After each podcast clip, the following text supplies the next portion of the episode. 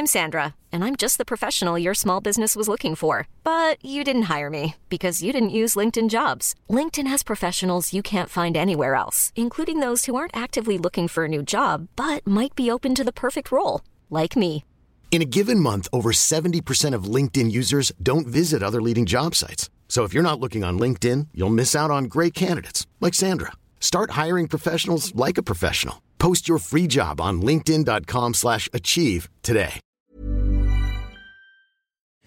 Petite annonce avant que cet épisode de 161 de Laisse-moi kiffer ne commence.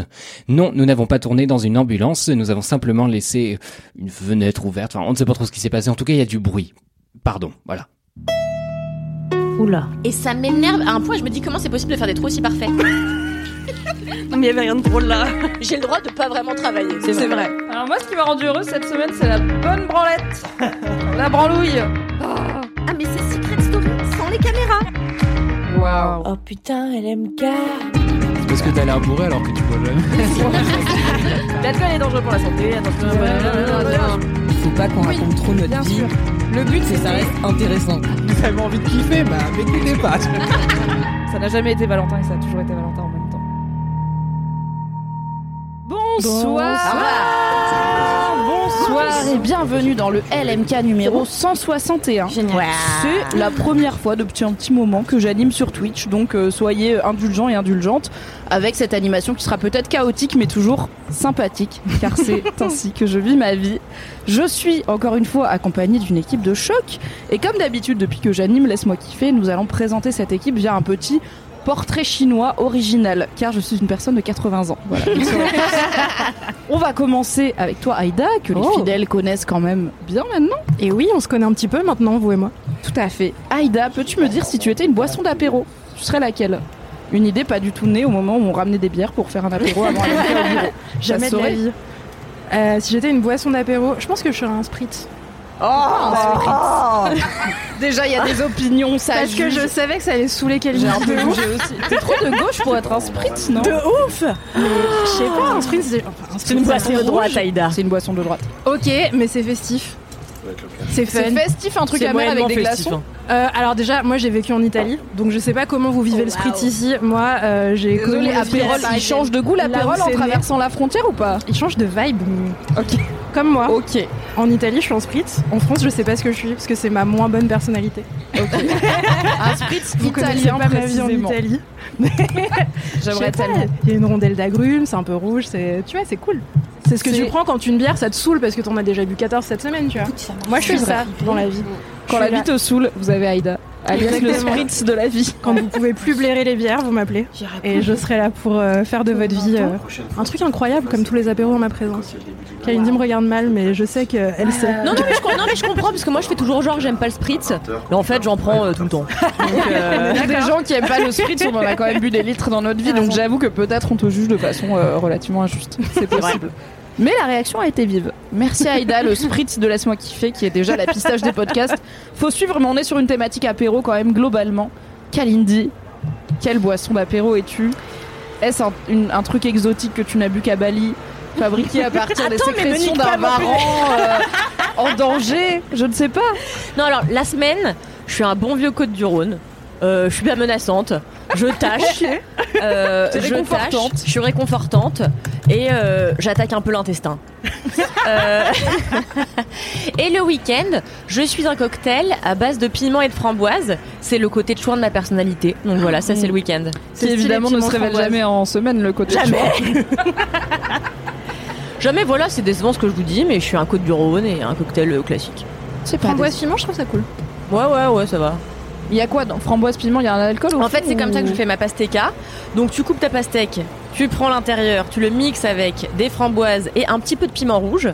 Le mieux, c'est que tu fasses infuser ta vodka avec du piment rouge. Ah, parce que j'allais dire, au bout d'un moment, y a-t il de la tease dans ce cocktail? Car je n'ai rien contre la vodka. sans alcool, mais je te connais. Tu ajoutes la vodka et tu remets dans ta pastèque. Ah, et Ça, tu mets c'est des pailles. C'est une pastèque. Tu mets. Alors, si tu détestes la planète, tu mets une paille. Sinon, Euh, euh, les pailles en robot existent, Kalindi Rampfel. Les pailles en papier aussi, je les déteste car elles, vraiment, le papier dans de l'eau, bah, guess Ouais, what, ça c'est marche pas. Mais marche elles existent. C'est vrai, c'est vrai. Moi, je bois au godet. Non mais à la fin t'as mis tout dans une pastèque. Mais tu prends une louche et tu te sers un godet, Mimi. Oh bah voilà, il manque une étape. Mais attends, elle est la comment, ta pastèque exhaustive. Mais je comprends pas vos questions là. je, je comprends pas, c'est une pastèque. ressemble à pastèque. Mais c'est une pastèque, tu la coupes, coupée, Michel. Mais je comprends Mais pas. tu la coupes en deux et tu mais non, tu la coupes pas en deux, tu coupes juste le chapeau, enfin tu coupes en deux tiers. Tu coupes ta pastèque, tu lui coupes le chapeau comme tu couperais un œuf coq. Hop, tu la creuses avec mais un pas avec le Mickey. Mais je suis atterrée, vous avez jamais et fait une pastèque Mais non. Bien sûr que non. Vraiment pas. Non mais dans ma vie déjà, j'achète une pastèque une fois tous les 4 ans et je la mange, tu vois. Et enfin j'en mange la moitié et après je suis là, ah bah la pastèque ça se gâche vite. Et du coup je fais une pastèque. Voilà. Que de belles euh, anecdotes. Toujours, on est là pour les anecdotes Cali. Et enfin, nous avons, soyez gentils avec elle sur le chat, mais vous êtes toujours gentils, une nouvelle personne qui non seulement fait son premier LMK, mais qui fait son premier LMK sur Twitch, car elle n'a peur de rien. Eva, est-ce que avant de répondre à l'indispensable question, quelle boisson d'apéro es-tu Tu peux te présenter rapidement? Oui, bien sûr. Alors, je suis la nouvelle stagiaire euh, de Mademoiselle depuis une semaine à peine. Oui. Et euh, voilà, euh, j'écris plein de trucs chouettes, euh, j'apprends plein de trucs, euh, j'ai des super collègues. euh, voilà quoi. Top. Pourquoi se plaindre Si jamais vous avez lu, et je- ça, statistiquement c'est possible car vous êtes beaucoup à l'avoir lu, l'excellent article sur que fait Lena Situation Ouais. maintenant qu'elle a posté un emoji montagne, et on sait maintenant où était Lena hein. Situation, guess what, à la montagne, vous le Ouais. devez à Eva. Voilà. Et franchement, on l'aime Je pour voulais ça. avoir une petite update. euh, elle n'est pas en train d'élever des chèvres. Et elle ne fait pas Pékin. Express. Voilà, non, elle fait Ce pas qui Pékin était une Express. très bonne hypothèse, mais qui n'était pas vraiment la nôtre à la Non, base. Mais donc attends, ça existe grave. encore? Bah oui, Oui, t'as pas regardé cette Il y a Thibaut InShape Ah, moi, j'ai jamais regardé. Express Thibaut InShape et et Thibaut Sago là et Pékin et Juju Fit, Fit Cat Oui, avec ouais. Ah bah Ils franchement leur couple est solide. Il tient bien et ils font Pékin Express. C'est une bonne épreuve de couple en plus, hein, je pense. Je pense. Ça et les confinements, c'est bon. Si t'as fait ça, Qui tu ça peux intéresse faire un encore, putain Bah, Regarde, moi, j'ai jamais regardé. Pendant le confinement, je t'avoue que moi, ça m'a sauvé euh, mes soirées euh, plus d'une fois. Ça, Top Chef et Colanta. Franchement, euh, Ah oui. j'ai jamais autant Ah, passé t'as de temps devant la télé. Ouais, ouais, vraiment, c'était. J'ai j'ai pas regardé la télé pendant 10 ans avant. Et vraiment, après, j'ai suis Toute la télé. dedans. Et attends de faire mon chemin, c'est-à-dire de se mettre à regarder les téléréalités américaines parce qu'elles sont mieux que les françaises. et là, après, euh, c'est long quoi. Il y a d'ailleurs, il y a Survivor qui a repris hier. Donc, je sais ce que je fais après ce live. 700 41ème saison. Incroyable. C'est quoi, Survivor C'est le Colanta américain. C'est vrai C'est trop bien parce que, mais je vais pas trop m'étendre parce que j'ai déjà fait un kiff dessus. On me rappelle de temps en temps. Désolée, je suis parce que j'avais envie de reparler de Survivor et je peux pas, j'ai pas le droit. Mais du coup, Survivor c'est le Colanta américain et c'est trop bien parce que eux leur priorité c'est la stratégie. C'est d'être vraiment le pire connard et de Ah. faire des blindsides et de mentir aux gens en disant que tu vas pas du tout voter contre eux et en fait tu votes contre eux. Et du coup, c'est le truc le plus intéressant de l'émission. Alors que. Colanta en France, ils sont en mode l'esprit sportif, tu vois. C'est le meilleur qui gagne. Et que... Denis veut pas que les gens y mentent, tu vois. Denis veut pas que les gens soient des connards. Denis est Survivor. Et pour moi, la meilleure comparaison, c'est que Colanta finit en disant à la fin, il n'en restera qu'un. Et la fin de l'intro de Survivor, c'est qui va être éliminé ce soir. Vraiment, ils sont là pour les problèmes. Je les adore. Du coup, voilà, euh, googlez Survivor, euh, c'est la vie. Et donc, Eva, maintenant qu'on sait qui tu es, Euh, découvrons vraiment qui tu es. Écoute, après, je sais pas si c'est vraiment une boisson d'apéro, mais moi, je fous du gingembre partout. Donc, je me suis dit Moscow Mule. Je pense que ça me correspond plutôt bien. Quel bon choix. Euh, ça fait genre, t'es un peu original, mais en même temps, tout le monde connaît. C'est trop bon. Euh, voilà. J'ai un souvenir très vif de vraiment avoir demandé ça une fois dans un café où j'allais tout le temps et, et puis le serveur m'a vraiment regardé genre hein quoi? C'est quoi ça le Moscow Mule et j'étais super gênée. C'était où Franchement. C'était dans C'est le un gin 14e, tonic avec de la Ah, très presque en région. Ah oui, c'est un stream de provincial mais problématique pour les gens qui ne sont pas parisiens. C'est quand même un concept qu'on a réussi à développer chez Mademoiselle. C'est vraiment ça? Donc voilà, je me dis que ça pourrait me Très bien, Moscow Mule. Mais en fait, on dit toujours qu'on est le truc qu'on préfère. Bah oui. Je sais pas, moi je préfère pas les spritz, tu vois. Ah ouais, c'est vrai Ouais, non, pas trop. C'est pas le truc que je préfère boire. Genre, je commande plus facilement un Moscow Mule. Mm. Mais si tu me demandes qui je suis, je suis pas aussi cool que le Moscow Mule. Il faut accepter son spritz intérieur. Je suis un peu une basic bitch comme un spritz, mais c'est pas grave. parce que je mets tout le monde de bonne humeur. T'es pas autant une basic bitch que moi, qui suis donc Mimi. Welcome, si c'est votre premier laisse-moi kiffer. Et qui suis évidemment une énorme pinte de bière, je veux dire, il n'y a aucun suspense pour personne. Euh, je bois des pintes de bière en permanence, sauf quand les horaires de travail me l'interdisent. Et euh, ma, ma bière préférée, c'est la moins chère. Voilà, c'est vraiment une pinte de la moins chère, une blonde, c'est très bien. Donc je, n'ai pas de goût pour la tease, mais j'aime bien être pompette. Donc on est plutôt sur une pinte, c'est safe, mais des fois la moins chère est pas sympa. Moi, au moins, généralement, je fais le taf. Et tu sauves des vies tous les jours, comme les pintes de bière. On va quand même claquer un petit l'abus d'alcool pour la santé à consommer Oui. avec modération. Toujours. Et Évidemment. ce n'est pas obligatoire. Évidemment, vous pouvez boire une pastèque sans vodka si vous le souhaitez, ainsi qu'un spritz euh, sans alcool, mais à mon avis c'est juste un jus d'orange donc je ne vous conseillerais pas. Non, ils font des, du Campari sans alcool. Sérieux? Bien sûr. Incroyable C'est très 2021 bon pour la vie des gens qui ne boivent pas d'alcool. Congrats, vous êtes arrivé au point où la bière sans alcool est pas mauvaise et socialement acceptée, donc vous êtes bien battus. Je tiens à remercier, avant que nous entrons le vif des hostilités, notre partenaire Fields, qui est encore une fois partenaire de ce très beau Laisse-moi kiffer sur Twitch. Si vous ne connaissez pas Fields, c'est une appli de dating, ça je pense que vous le saviez, qui permet de dater avec efficacité en évitant les maxi swipes. Et euh, il y a une euh, fonctionnalité qui vient d'arriver, j'ai pris des petites notes, qui vous permet d'indiquer si vous êtes plutôt du type coup d'un soir, ça s'appelle Bunny, petit emoji rabbit. Si vous êtes plutôt relation longue, c'est les teddybears, évidemment. Les ours euh, sont très fidèles. Si vous voulez quelques nuits ensemble sans lendemain, euh, alors c'est Kitty. Personnellement, mon chat dort avec moi toutes les nuits, donc euh, il y en a des biens quand même. Et vous pouvez évidemment être les meilleurs pépères, puisque vous pouvez indiquer Dogo si vous voulez juste vous faire des potes, ce qui est le meilleur choix d'appli de dating parce que de base, tu mets un chien sur une appli de dating, il y a beaucoup d'idées problématiques qui viennent en tête et ils ont dit les dogos, c'est ceux qui veulent des copains. Et ça me va très bien. Est-ce que vous avez, les amis, des commentaires? Aïda, je sais que non, donc je vais pas te mettre on the spot. Aïda C'est ce que a tu viens de perdu faire, téléphone. Elle l'a fait Mon tomber. chien a mangé euh, mes voilà, commentaires. euh, dans son chien, donc euh, elle n'a pas de commentaires. Kalindi, incroyable. Eh bien, c'est encore une personne qui est arrivée de moi. Alors, c'est une personne. Tu vas voir Eva, toi aussi t'auras des DM de gens qui rêvent de Oh, toi. wow. Au bout de quelques laisse-moi kiffer, So ça peut vous arriver. J'en ai toujours pas eu, je suis très triste. Rêvez de moi, s'il vous Ça plaît. va arriver.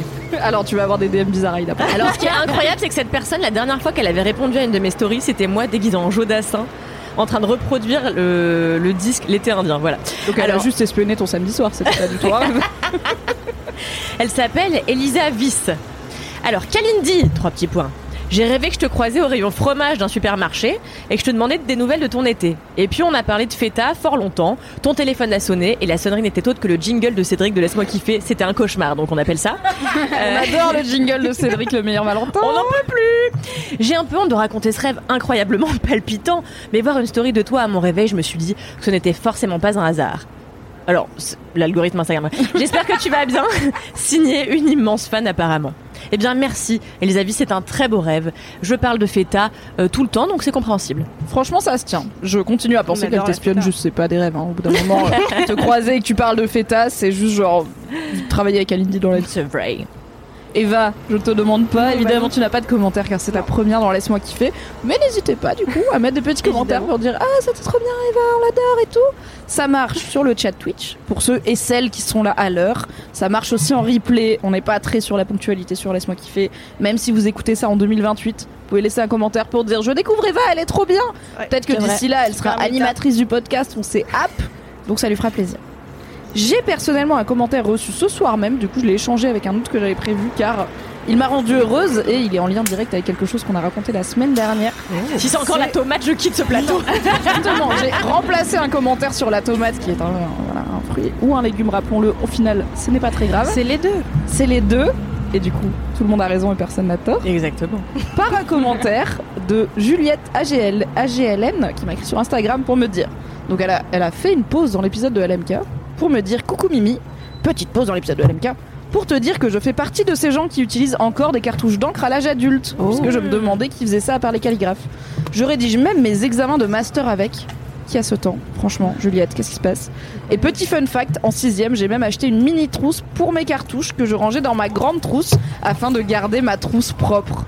Vraiment, Juliette, nombreux, on n'a pas eu la même. Ouais. J'ai besoin de savoir ce que tu fais dans la vie maintenant, Juliette, s'il te plaît. Bah, Mais t'es un master, calligraphe, hein, visiblement. en Est-ce que c'est un master de calligraphie, Juliette Si tu es dans le chat, dis-le nous. Sinon, renvoie-moi un DM. On sera ravis de follow-up sur ta vie. Et elle finit en disant Continuez votre émission, le meilleur podcast français et du monde. N'ayons pas peur des mots. Et ça, plaisir. Merci beaucoup, Juliette, de nous dire qu'il y a encore des gens qui utilisent des cartouches d'encre. Et on les embrasse. Pour info, si vous voulez participer de façon interactive à ce Laisse-moi kiffer, vous pouvez, comme à chaque fois qu'on est sur Twitch, laisser vos dédicaces sur le chat et je les copie-colle et je les lâcherai de temps en temps quand j'y pense et qu'on a une petite ouverture entre deux kiffs, entre deux segments. ce sera un plaisir. Je suis un peu impressionnée parce que tu fais ça de manière si professionnelle, Mimi. Ah bah c'est mon hein, travail. Je, je suis Ça rémunérée ça pour là, je les ça adore, me mais stresse un peu. Je suis là, euh, attends, euh, c'est un vrai truc là. Non mais je pense que c'est parce que moi-même je suis un peu stressée parce que ça fait longtemps que j'ai pas fait sur Twitch et du coup je suis en mode émission télé, tu vois, genre il y a des segments et tout, alors que en vrai LMK c'est fluide. du coup, Non, voilà, c'est très j'espère fluide, que mais c'est vous- très bien, franchement. Merci, écoute. Très On essaye. impressionnée. Transition avec ma mon segment préféré de LMK, en tout cas de l'intro, une anecdote de star. Oui, ça fait longtemps. Ça fait Yes. longtemps qu'on n'en a pas eu. Pour celles et ceux qui débarquent, l'anecdote de star, c'est très simple. C'est soit une anecdote cool avec une star bof, soit une anecdote naze avec une star cool. Là, c'est une anecdote bof avec une star cool et elle est très appréciable. Pour rappel, j'ai très dit, vous deux surtout, Eva, je te mets. Pour laisser des anecdotes de stars, ça se passe sur Apple Podcast avec 5 étoiles Voilà, donc vous laissez un petit comme Apple Il a bien on le redit à la fin. Ok, ok. En vrai, peut-être qu'on vous lira même s'il n'y a pas 5 étoiles, mais n'hésitez pas à mettre 5 étoiles car on les mérite. Et en vrai, on est à 4,9 de moyenne sur Apple Podcast. Moyenne. On embrasse les deux Qui est trois la personnes personne qui- Il y a, une personne qui a dit que je monologuais trop. Euh, un an avant, il y en avait une qui avait dit que tu riais trop fort. Et là, j'ai vu quelqu'un qui disait Alix euh, parle un peu trop euh, sur le kiff des autres. Il faut qu'elle se rappelle son rôle d'animatrice. Donc voilà, je pense qu'avec ces trois commentaires, on est à 0,1% des 5 étoiles qu'on n'a pas. Mais c'est pas grave, la perfection c'est boring. Du coup, une excellente anecdote de star laissée par Mimi avec des i. Elle l'a précisé car je suis moi-même Mimi avec des y et ça s'appelle Anecbof sur Times Square. Waouh, comme exotique.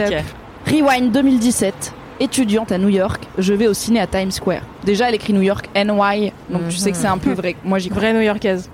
On dirait qu'il y a un événement petit tapis rouge, mais petit, donc euh, carpette rouge, des photographes, mais pas des masses. Bref. Je finis par réaliser que l'événement est pour la nouvelle saison de Damage, et donc c'est une série pour les plus jeunes d'entre nous. Damage était une excellente série sur le monde euh, des avocats, avec, euh, enfin des avocates surtout, avec Glenn Close, grande actrice qui joue notamment Cruella dans le rôle principal. Et Glenn Close est là. Glenn Close Évidemment, Mimi Agdei a écrit Glenn Close en caps lock avec beaucoup de points d'exclamation à la suite. Comme on est en 2007, j'ai un appareil photo dans ma poche, études, New York, un blog, étape de la vie, tout ça, tout ça, et je mitraille la star. Dans le plus grand des calmes, sans sommation, on est sur du mitraillage de Glenn Close. En plus, grave stylé, elle me regarde, elle me regarde, mais genre méchant. Si vous savez pas qui est Glenn Close, googlez Glenn, Glenn Close, vous n'avez pas envie qu'elle vous regarde méchamment, elle le fait très bien. Et là, je capte, mon super appareil à la pointe de la technologie fait une lumière rouge sur elle avant le flash depuis 10 minutes. Bref, j'ai laserisé Glenn Close à New York. Et ça, c'est beau. Franchement, d'avoir gâché la séance photo de Glenn Close. Ah ouais. C'est une anecdote très bof, parce que vraiment, je pense que j'aurais eu envie que le, la terre s'ouvre sous mes pieds Ouais, c'est immédiatement. c'est dur. hein. C'est dur. Elle peut être très sévère, Glenn. Elle a l'air, en tout cas. Ça se trouve, c'est une crème, on ne sait pas. Mais elle fait très bien semblant de pas du tout être une crème et d'être la personne que tu veux pas, qu'elle t'engueule. C'est parce que t'as trop vu euh, Cruella. Non, Dans les Damage. soins dalmatiens. En Hein vrai, j'ai vu les soins Ah, dalmatiens une Moi, fois dans ma pas vie et j'ai Mais vu tout. Damage. Ah, c'est Cruella dans les soins dalmatiens, le film. Oui, Oui, Ah oui, exactement. j'adore. Ok. Oui, tout à Moi, je suis fait. très fan des soins dalmatiens. Oui, Après, aussi elle a Gérard fait- Depardieu, on se rappelle. Oui, oui. Ah bon Il y a Gérard Depardieu dans les. Ah ouais, ouais, Oui, oui, oui, oui, oui, oui, oui, oui. Je l'ai pas vu. Incroyable. On l'a C'était oublié. peut-être dans les 102 dalmatiens, c'est possible. Ah oui, ça existe La suite en direct VHS. Il y a toujours une suite. Je crois que ça existe. Écoutez, c'est la fin de cette belle intro de Laisse-moi kiffer. On va donc faire une petite dédicace laissée sur le chat et ensuite la régie. Et on embrasse évidemment Marine en régie. On pourra envoyer Marine. le jingle. Alors, Cécilou from the blog sur Twitch nous dit Dédicace à Annabelle, ma cops de podcast. On en a créé un ensemble et on est fans toutes les deux de LMK et j'ai démissionné donc je tiens absolument à partir avec sa dédicace. Il y a beaucoup d'informations dans ce message. Annabelle, deux points. Tu gères la fougère. Annabelle, tu gères la fougère. Cécilou aussi. Faites la pub de votre podcast dans le chat, on est là pour ça aussi. C'est N'hésitez pas. l'économie des podcasts. On est que entre amis. Et la régie, on peut envoyer le jingle, puisque ça va être l'heure des mini-kifs. Car pour rappel, quand on est sur Twitch, il y a deux kiffs, un mini et un gros. Non mais attendez, c'est Claire Chazal ce bordel là. Attends, jamais J'ose ça. même pas digresser. Moi non plus, je suis là dedans. Mais non, mais digresse, mais parce que là c'était l'intro et après on parle, c'est bien. On est là pour longtemps normalement, on doit parler longtemps et tout. Je suis trop impressionnant.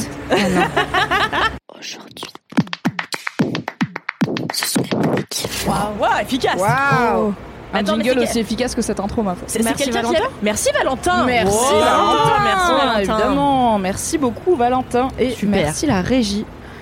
On est Merci, détente. on digresse, il n'y a pas de stress, il n'y a pas de programme. Là, on rentre dans le dur du podcast, on peut donc raconter tout qu'est-ce qu'on veut. Je vais arrêter de regarder mon ordi, copier-coller les dédicaces, donc tout va bien. Et je commence donc, Aïda, en te demandant de ma voix la plus fip, quel est ton mini-kiff? Avec ta voix douce comme ça, ça y est, la vibe a changé. On est Ça passé est. de Claire Chazal à nous. Harry Roselmack. On est à ça d'avoir une pastèque sur la table, tu vois. J'ai hâte. Euh, alors, mon mini-kiff cette semaine est une euh, bande dessinée. Euh, une bande dessinée qui s'appelle Tulip, qui est incroyable, qui est euh, écrite et dessinée par la même personne qui s'appelle Sophie Guérive, qui est une, euh, une excellente personne. C'est édité aux éditions 2024. Une maison d'édition incroyable. Si vous connaissez pas, n'hésitez pas à aller voir. J'aime tout ce qu'ils font globalement. Et, euh, donc Sophie Guérive euh, qui a, fait cette euh, bande dessinée qui s'appelle Tulip. Alors Tulip c'est un truc avec des traits très minimalistes, c'est un petit peu enfantin. Quand tu tombes sur la BD par hasard, t'as l'impression que c'est un truc pour les enfants. Ça parle de petits animaux euh, hyper mignons. T'as un petit ours, un serpent, un petit corbeau et tout. Moi, je suis tombée sur ce truc par hasard sur Twitter un jour. Parce que Sophie Guérive partageait des petits, euh, des petits strips euh, sur son, son compte Twitter. Et en fait, c'était l'histoire d'un serpent qui voulait partir à l'aventure dans la forêt. Et sauf qu'il pouvait pas prendre de sac à dos parce qu'il avait pas de bras. Et du coup, il était là, oh, c'est con, je peux pas mettre de sac à dos et tout. Bref, ça m'a fait beaucoup rire. Et euh, du coup, j'ai regardé un peu plus son taf. Et donc, elle fait cette, cette BD qui a l'air hyper enfantine comme ça. Sauf qu'en vrai, c'est hyper poétique. Et donc, quand tu suis les aventures de ces petits trucs qui ont l'air d'être des trucs pour enfants, euh, au final, euh, tu suis des trucs qui sont hyper, euh, hyper humains. Il y a un truc hyper mélancolique dans Tulip qui est très beau. Quand tu lis, tu lis leurs histoires de voilà. alors, il y a, c'est évidemment très de gauche. Et donc, Tulip Ah bah est un ça. qui refuse de travailler et qui Il a raison. sa vie sous un arbre. Et qui a raison moi je m'en fous, le salariat c'est nul, je vais chiller sous mon arbre toute la vie et penser à des trucs tristes. Je l'aime beaucoup. Et, euh, et en fait, euh, tous les animaux ont des tempéraments un peu différents, ils font des trucs. Alors il y en a qui sont dans la quête de chercher leurs parents, il y en a qui ont envie de partir à l'aventure, il y en a qui ont des histoires amoureuses, bref. Euh, en tout cas, c'est toujours raconté d'une manière qui est très douce. C'est hyper rassurant à lire. Moi, j'ai poncé ça pendant le confinement. J'étais là, oui, grave, des trucs qui sont un peu tristes parce que la vie est un peu bizarre, mais en même temps qui réchauffent le cœur, tu vois. Oui, c'est triste, mais mime, c'est pas la grosse dep, genre. Non, pas du tout. Tu finis ça et t'es là. hum. Non. Tu finis ça et t'es plutôt. euh, tu fais cette tête un peu. Ah, ok. Est-ce que toi aussi t'avais envie d'aller vivre sous un arbre et de pas travailler Mais moi, tous les jours, évidemment. On se rappelle de l'anecdote du poisson lune dans un de mes derniers passages. Flotter. Dans MK. Mon goal, c'est flotter et être tellement gros que personne m'emmerde quand je flotte. C'était littéralement un mini kiff.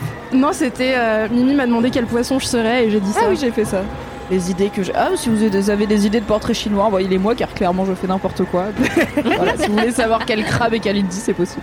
Et on Arrête. adore parler d'animaux. Euh, bref, je sais pas combien de temps doivent durer les mini-kifs euh, Y a sur. pas de euh, durée. C'est vrai. LMK. Ah oui, c'est Chillax. vrai. On parle comme ça maintenant. On est chill. Euh, on est chill. Bah non, mais je sais pas, euh, je sais pas si j'ai encore mille trucs à dire là-dessus. Simplement, c'est extrêmement beau. Euh, les designs sont jolis de ouf aussi. C'est coloré, c'est cool. Les personnages sont tous hyper attachants et surtout, euh, c'est un peu de la poésie mise en, en BD. J'ai rarement vu ça de manière aussi euh, aussi fluide et aussi facile d'accès. Et et voilà, c'est trop bien. N'hésitez pas à, à lire Tulip, à une Tulip. fleur. Ouais, Tulip comme une fleur. Il y a quatre tomes, c'est une BD en plusieurs tomes. Euh, voilà, dans chaque tome, il y a des aventures un peu différentes et tout. Et euh, l'autrice a aussi fait des livres pour enfants avec les mêmes personnages, où là, du coup, c'est vraiment pour les gosses, ça s'appelle Le Club des Amis, c'est vachement bien aussi. Ah, c'est cool Et, parce que euh, du coup tu peux genre lire l'aventure pour les grands un peu poético-déprimante, mais mignonne, comme, mais réconfortante quand même. Comme moi. Et avoir les mêmes, les mêmes personnages dans des aventures pour les enfants, c'est Ouais, de cool. ouf. De ouf, et en vrai, enfin, les enfants aussi peuvent lire Tulip, tu vois, il y a rien de, de trash ou quoi, c'est juste qu'ils peuvent potentiellement passer à côté de du double sens du message. Du poids du capitalisme qui pèse sur les épaules. de la vie Des gens difficile qui des veulent adultes. juste s'allonger sous un arbre. Mais, euh, mais ouais, non, c'est trop bien. euh, voilà, euh, n'hésitez pas à, à aller regarder Tulip, à aller lire Tulip, à aller acheter des choses aux éditions 2024 parce qu'elles méritent d'avoir beaucoup d'argent. Et dans des librairies indépendantes, évidemment. Et toujours Et, euh, et voilà, c'est trop bien. Vive la poésie, vive la BD, bien. vive Tulip. Ça donne envie. Bisous. Bisous. C'est très beau ce que tu dis. Merci Kalindi. Non, Vraiment de toi, ça me touche beaucoup. Plus vraiment. Aujourd'hui, je suis. oh, C'est spectaculaire ce que vous faites. Alors moi j'ai... Attends, Kalindi, j'ai deux questions pour vous. Oui. J'ai d'abord deux retours euh, du chat, notamment Louise qui dit « Normalement je vous écoute tout le temps en x2, ça fait bizarre de vous écouter à la vit- vitesse normale. » Je sais pas comment tu fais, Louise. On parle si vite. Vraiment en x2, je pense que t'es dans une forme de stream qui va directement dans tes neurones. T'as pas de compréhension. T'es en comme ça, dans le cervelet, c'est beau. Et euh, Ezok qui refuse d'être chill car la gauche ne peut pas se reposer. C'est vrai, Évidemment. c'est vrai, on a beaucoup de choses à faire, t'as raison. toujours Isaac. le capital à abattre.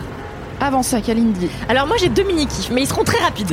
très rapides. Ça promis. tombe bien car j'ai une question avant, comme ça on va rallonger ce podcast. C'est nouveau euh, les tatouages de cœur Ouais, sur les ouais, genoux c'est. J'ai fait ça ce midi. Un Non, mais j'ai vraiment peur l'envers, que j'ai un feutre, mais je me Ah bah j'ai pas vu que t'avais Ça un vient de là. feutre. Cette idiote, elle s'est dessiné qu'on un sur chaque genou et moi j'étais là. On s'est pas vu depuis longtemps. Non, mais des j'espère que si je me faisais tatouer, la personne aurait plus de talent que moi. euh, C'est vraiment Ça m'a un peu surprise comme choix de tatouage pour toi. J'étais là. Ah ouais, je suis quelqu'un qui aime pas l'amour et puis c'est fait avec le fion. Enfin, tu vas dire que c'est pas l'amour, Kalindi. Non, arrête mais j'aime l'amour, mais j'aime bien dire que j'aime pas, donc je l'aurais jamais délibérément fait sur mes genoux, tu vois. Vraiment le schtroumpf grognon. J'aime bien les fleurs, mais j'aime pas qu'on sache que j'aime les fleurs. Très bien, Kalindi ne ça, pas tatouer, c'est juste avec une le body artiste. euh. Mais je racontais à Eda juste avant que mon ex est tatoueur et en fait. Euh, je lui ai dit ouais je vais me faire ta- au début je vais me faire tatouer des trucs genre notre besoin de consolation est, euh, est impossible à rassasier euh, et genre oui pff, et je voulais me le faire tatouer sur la colonne vertébrale enfin l'enfer et euh, non non non et Tu j'avais dit as tellement ex, bien fait de dire calmoite. je sais Comment tu l'aurais fait sur la colonne vertébrale Genre en fait, un vertical, mot une à chaque fois en vertical, tu vois. Mais genre l'horreur absolue. Non, mais c'était c'était genre l'enfer. Et genre, mon ex m'a dit, bah vas-y, je te le fais au Posca pour voir si tu supportes. Au bout de jours, j'étais là, vas-y, enlève-moi cette merde. Et pourtant c'était dans ton Et en plus, tu dans mon pas, dos, tu vois. Mais j'étais là, je sais que j'ai ça, donc je suis pas une personne faite pour le tatouage. Non, non. Bref, j'ai deux kiffs. Deux petits kiffs, rapide, rapide, rapide. Le premier, c'est danser avec les stars, car on ne parle Prends pas assez. Prends ton temps. Il y a Danse avec les stars. Franchement, il y a Imagine, on quelqu'un ferait qui a une remarque, mais c'est que des consonnes. MLWCZ dit insérer deux kiffs en un, un grand classique de Laisse-moi kiffer. Donc les Ah gens oui. savent qu'il y a deux kiffs, c'est pas grave. Exactement. Alors le premier c'est Danse avec les stars qui a repris après deux ans d'absence. et en fait, Alors franchement, ça parle de de Pékin fou, Express et tout. super casting. Mais je comprends pas beaucoup plus l'attrait de danse avec les stars je que celui de comprends Pékin pas Express. que tu Mais là, fasses cette année, j'ai l'impression qu'il y a beaucoup plus de gens euh, qu'on connaît que. Enfin, je sais pas. C'est parce que t'es une jeune. Je suis une Jones. T'es une euh, Gen Z Cette année, euh, mais le casting est toujours un peu éclectique, c'est-à-dire t'as de la star un peu moyenne, t'as euh, de la star euh, et t'as de la grosse star, t'as de la star des jeunes, t'as une star des vieux, enfin tu vois ils font un petit mélange. Et là cette année c'est vrai qu'il y a Billy Lassani Bah qui est absolument même, extraordinaire, qui a tout pété là, euh, voilà.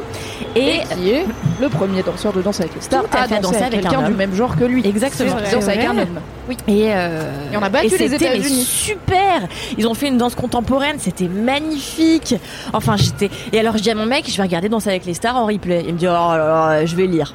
Donc il prend un bouquin, il prend son bouquin, il se met sur le canapé et il commence à bouquiner, tu vois. Et là je lui dis mais regarde, elle a les pieds en dedans, ça va pas. Et là le rebond il est pas parfait. mais Parce qu'il faut savoir que je suis une théoricienne de la danse. Je ne sais pas danser, mais je suis une théoricienne Pas de la danse. pratique. Il faut savoir. beaucoup d'opinions. Je suis danse très mal. Bon. Mais mes grands-parents se sont rencontrés dans un bal de tango, tout le monde fait du tango, machin, tu vois. Et donc j'ai toujours rêvé que j'étais une meuf qui faisait du tango. J'ai été un jour à un cours de tango. Je me suis, enfin, j'étais avec mon, ma meilleure amie Lise Piecock. Il s'avère qu'elle a dansé avec un gars qui avait les, les cheveux violets et une oreille en moins, qui avait 80 ans. Et c'est la vérité. Le jour où vous verrez Piecock- incroyable Les cheveux violets, une oreille en moins et 80 ans. Waouh, j'ai envie d'aller dire à ce que la moyenne d'âge c'était 75 ans. Ah C'est ouais un cours de tango, quoi. Tango, quoi. Oui, mais moi je crois. Mais Je pensais tu que tango, il y avait au moins des cadras, tu Mais vois. moi euh, aussi. Peut-être pas euh, des gens de 15 ans, tu vois. Mais voilà, des- c'est ça. Il y a moins que des des gens adultes à la retraite. âgés. je pense. Bah là, c'était à l'école du Marais. Enfin, tu ah, vois, bah, bon. j'allais euh, dire dans le marais, ouais, moi je connaissais des. Enfin, j'avais- je prenais un cours de hip-hop et avant il y avait un cours de danse de couple et c'était souvent des gens euh, de 40 ans quoi. Ah bah non, là c'était très vieux. Et moi j'avais investi dans une robe noire avec des grosses fleurs rouges. J'avais fait Voilà. ça très premier C'était- top, c'était tu vois. l'emoji, flamenco. Exactement, voilà, c'est exactement ça. what a mood, l'emoji flamenco. Ouais, moi j'adore. Et genre, je prenais le truc vraiment très au sérieux. Donc là, je suis vraiment. Et mon mec était là. En fait, c'est tellement fascinant de te regarder réagir à Danse avec les stars que j'arrête de lire, tu vois. Et j'étais là. Après, j'étais très Ça, en c'est juste une excuse parce qu'en vrai, il s'est fait attraper par danse avec les Mais stars. bien euh, sûr, mais c'était super. Mon mec, il m'a fait T'inquiète, j'aime pas Top Chef. Voilà la fin du premier épisode. J'ai été. Il Ah, prenait un bain, le gars. J'ai été dans la salle de bain avec lui pour mettre l'ordi sur le lavabo parce qu'il voulait regarder la fin avec moi. Je te Ah, la à part ça, on n'aime pas Top Chef. Moi, je suis assis par terre entre la baignoire et la litière pour que tu prennes ton bain en regardant des chromeski. Mais on n'aime pas Top Chef dans la famille sinon. Non mais voilà, moi j'ai pris un kiff, mais c'était j'ai pris un pied, voilà. J'ai pris un pied pas possible. Bon là, le seul truc que j'aime pas trop, c'est qu'ils ont divisé l'équipe en deux. Donc ils font six euh, six couples euh, la première semaine, les six autres couples la deuxième semaine. C'est un peu relou. Ça s'appelle faire une hein. c'est littéralement juste pour avoir deux, euh, deux premiers qu'ils épisodes. C'est un peu ça. Et ça fait six saisons ils ont qui fait font un dou- une double intro Bah, j'aime pas ça. au calme. Donc j'ai deux trucs à dire à TF1. Ça, ça va pas. Et le deuxième, c'est le l'after de Karine Ferry. Ça ne va pas du tout. Enfin, on fait un truc en mode hyper sérieux. C'est danse avec les stars. On a envie de se marrer, voir les coulisses. Ah, genre, il y a un C'est débrief comme super, si c'était un match de foot. Mais un peu. oui, et puis, euh, enfin, du coup, c'est tout le monde était un peu, euh, un peu coinceau du cul. Euh, Du coup, l'âme a essayé d'éteindre l'atmo- l'atmosphère, ça n'a pas marché. Du coup, c'était un peu gênant. Il y a l'âme. Euh, bah, elle est partie. Ouais. Voilà. Mais Euh, dis-moi dis-moi en plus sur les gens qui participent alors, et dis- sur les jurys. Dis-moi en plus, mais alors je vais te dire tout de suite. N'hésitez pas à corriger nos fautes de français dans le chat aussi, c'est toujours un plaisir à lire et à entendre. Là, il y a Bilal, il y a Iris Mittenard, que j'aurais jamais à dire son nom. Mittenard, C'est une influenceuse, Mittenard. C'est une euh, Miss France qui aujourd'hui est Ah oui. influenceuse et elle fait plein de trucs. Euh, Il y a la semaine prochaine Lola Dubini, qui avait d'autres cette semaine. Il y avait Lame. Ouais. Il y a Weshden mais. Lame, elle est Oh, juste- Weshden, j'ai adoré. Oh, Weshden, révélation. Ah ouais, que- Weshden. Ah, mais Ouais. elle est super. fou quand même. je Elle est super, elle est solaire, elle, est, elle, elle, elle bouge hyper bien. Ils ont été sévères avec elle. Euh, ils ont encensé euh, Iris Mittenard, tu vois. Et euh, Weshden qui était super, euh, franchement, c'était pas eu droit à vachement de clémence. L'âme s'est fait désingos. J'étais un peu triste. Ah, super innovation cette année. Denitsa Ekonomova est au jury et non danseuse. Denitsa qui est, euh, vous le savez bien sûr, Évidemment, évidemment Ah, sait ouais. qui c'est, mais dis-le pour les auditeurs et les auditrices. En fait, c'est une ancienne danseuse euh, de Danse avec les stars euh, qui est euh, canadienne, qui est une meuf super, qui est la championne, enfin celle qui a remporté le plus de Danse avec les stars depuis qu'elle est arrivée. Elle est arrivée en saison 3, donc c'est un record. Et je l'adore. et je l'adore. Et donc ils l'ont mise. Alors Jean-Paul Gaultier, mauvaise recrue. Je suis désolée, j'adore Jean-Paul. Je l'adore. Et en fait, il ne connaît pas la danse. Ça se voit. Il n'est pas précis. Et je pense qu'on devrait m'embaucher à la place, moi Mais qui suis évidemment. théoricienne de la danse. Mais je Euh, pense que dans là, tous hein. les postes de Jean-Paul Gaultier, on peut le remplacer par Kalindi. C'est-à-dire, on va rien perdre, on va que gagner, tu vois. Et il y a meilleur recrue François Alu. Alors déjà, c'est le meilleur nom. je suis désolée, je sais pas qui c'est. Je sais pas qui c'est. Et mon mec me dit, imagine, tu lui demandes un autographe, c'est vraiment un papier d'Alu. J'étais Mais ça va les blagues de Daron là Ton mec c'est Bernard Mondaron. J'ai trouvé ça super drôle, d'accord Ça c'est parce que t'as envie de voir ton mec tout nu et que du coup ça te brouille vrai. un peu le cerveau. C'est vrai. Et François Alu, en fait, c'est un, un mec de l'Opéra de Paris, donc euh, gros level. Et en fait, c'est un gars avec le crâne rasé, une grosse beubare, en jean, et en t-shirt blanc. Donc, dans, dans l'imaginaire collectif, comme on est un peu con, parfois on se dit, euh, oh là là, les gars de l'Opéra de Paris sont en moule bite euh, noire, et puis ils ont l'air euh, chiants, tu vois, ce qui est complètement débile de penser ça. Et François Alu, un gars, on dirait plus qu'il fait du hip-hop, parce que moi, parfois, tu sais, je suis, je mets, je colle les étiquettes, T-shirt t-shirt blanc, décollé, t-shirt blanc, jean, hip-hop, hip-hop. Ah, ça c'est urbain ça. Ça c'est la street. Comme si les gars de l'opéra ils étaient en moule bite en permanence, tu sais. Bah quoi tu sais pas. Ida, tu connais même pas Je Denitsa pense qu'ils vont à Auchan, ils Ah, sont en je connais d'autres gens de l'opéra. Ce serait génial. Et alors voilà, donc François Alu, on l'adore, précis, sympa, indulgent, mais super recru. Est-ce que c'est un peu le Paul Perret de Danse avec les stars? C'est un peu le... Non, Arrêtez ça ne marche de pas. parler de gens que Parce je que connais Paul pas. Perret, J'aurais essayé de faire un. un Bah, peu, je l'adore, hein, c'est l'homme de ma vie, mais vieux fion quoi.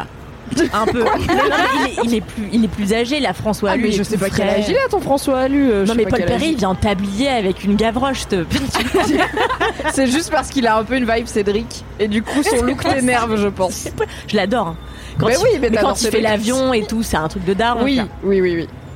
Et François a l'une en très jeune. Et alors, par contre, je pensais qu'il avait au moins 10 ans de plus que moi. En fait, il a 27 ans. Donc, j'étais hyper contente qu'il mette quelqu'un d'aussi jeune à cette place-là. Donc, super casting. Même mon Jean-Paul Bichette, euh, il connaît pas la danse, mais il est plein de bonnes intentions. Donc, en vrai, non, c'est super. Voilà. Donc, euh, Mini kiff numéro 1. Danse avec les ah non, mais je fais que ça parce que c'est long. Réussi. euh, voilà. Non, vas-y, fais Ok. ton deuxième. Alors, mon deuxième. Attends, le peuple, on lui a promis deux mini kiffs. Si Ok. on lui donne pas de Maintenant, on mini kiffs, déjà, des gens ont dit c'est peu. De Ah, mini seulement pour Kaline. Donc on va leur donner deux et par contre juste deux. Calmez-vous hein, quand même. On a quand même un timing et tout. Mais. Euh, mon deuxième, c'est tellement con. Euh, c'est con. Non, mais c'est juste. En fait, en ce moment, je réembrasse un peu mes amours premières pour euh, l'actorat. euh, et en fait, en ce moment, je me, je me réimagine star de cinéma. Et en ce moment, ma passion, c'est de rentrer de soirée en écoutant de la musique euh, un peu grandiloquente, comme ça, grandiose. Et je pleure en imaginant que je vais recevoir mon César. Et je fais mon discours euh, dans ma teuté. Et genre, en fait, j'ai découvert le meilleur moyen de faire un discours au César. C'est une- Attends, pause. J'ai souvenir, je ne pense pas confondre, qu'il y a quelques jours, tu râlais sur une personne de ta connaissance qui a tendance à regarder par la fenêtre en pleurant, en écoutant des musiques de film, en disant oh là là, c'est super drama, qui fait ça dans la vie? Et tu fais exactement pareil. Mais c'est pas du tout. Mais c'est pas pareil. Moi, c'est pas de mélancolie. C'est pas de la mélancolie. Moi, c'est plutôt euh, de la prétention. Donc retenez, vous pouvez pleurer en écoutant des musiques de film de façon prétentieuse et non mélancolique, sinon c'est énervant pour tout le monde. Et en fait, je me suis dit, si je recevais mon César, alors évidemment, je dirais des trucs sympas Quand au tu début. recevras ton César Enfin, quand je recevrai mon César pour meilleure réalisatrice, actrice, euh, productrice, scénariste, euh, et ben, je. Meilleur costume aussi. Meilleur Oui, costume, oui. voilà. Et euh, peut-être meilleure danseuse grâce à François Allu, j'espère. Et euh, Pas grâce à Jean-Paul. pas grâce à Vraiment, j'adore que dans LMK on clash Jean-Paul Gaultier. Jean-Paul, j'espère que tu es un LM Crado, on t'adore, euh, viens faire un épisode, tout ira bien. Mais oui. Et je me suis dit, en fait, après, je dirais, alors voilà, merci machin, putain, je pensais pas que j'allais pleurer et tout. Et merci truc truc, blabla. Et là, je dirais, bon, maintenant, les gens à qui je dis surtout pas merci. Et vraiment, Et ce sera plus 28 intéressant minutes. en vrai si les gens ils faisaient ça. Et surtout, ma prof de maths qui m'avait dit que Exactement. j'allais jamais y arriver. Et bah, c'est Ah ça. mais bien. le nombre de potins si les gens dans leur discours de remerciement, ils faisaient à chaque fois l'anti-discours de genre et vous vous m'avez bien cassé les couilles. Mais c'est pas génial. Ce serait trop bien. Bah, moi, j'ai décidé que ce serait une hate list. Alors vraiment, je remercie tout le monde sauf machine, machine. et je trouve que c'est gaulerie. Donc tous les soirs, je suis là, j'écoute la bande originale de Jackie Brown et je m'imagine. Ah bah super Sur- choix. On est d'accord. Je m'imagine sur Across 110th Street avec le meilleur accent, en train d'aller chercher mon César. c'est dramatique. Franchement, je passe mes meilleures soirées. Donc, euh, pff, bon voilà, c'est tout, c'est mon autre mini kiff. Hein. Ça, tu pleures Pour de vrai ou pas? Je pleure, mais moi en vrai, je pleure tout le temps. Enfin, tout le temps non, mais je pleure de deux fois dans ma vie, ça fait quand même longtemps qu'on se connaît. quoi. une fois en team building, ce qui vraiment m'a surpris. Euh, Mais tout le monde pleurait, c'est un peu contagieux. Ouais. ouais, de ouf. Il y avait les émotions. Mais je pleure pas à, à grosses larmes, tu vois. Je lâche un petit peu une larme parce que je suis prise là, je suis dans mon, je suis dans mon dream, quoi, tu vois.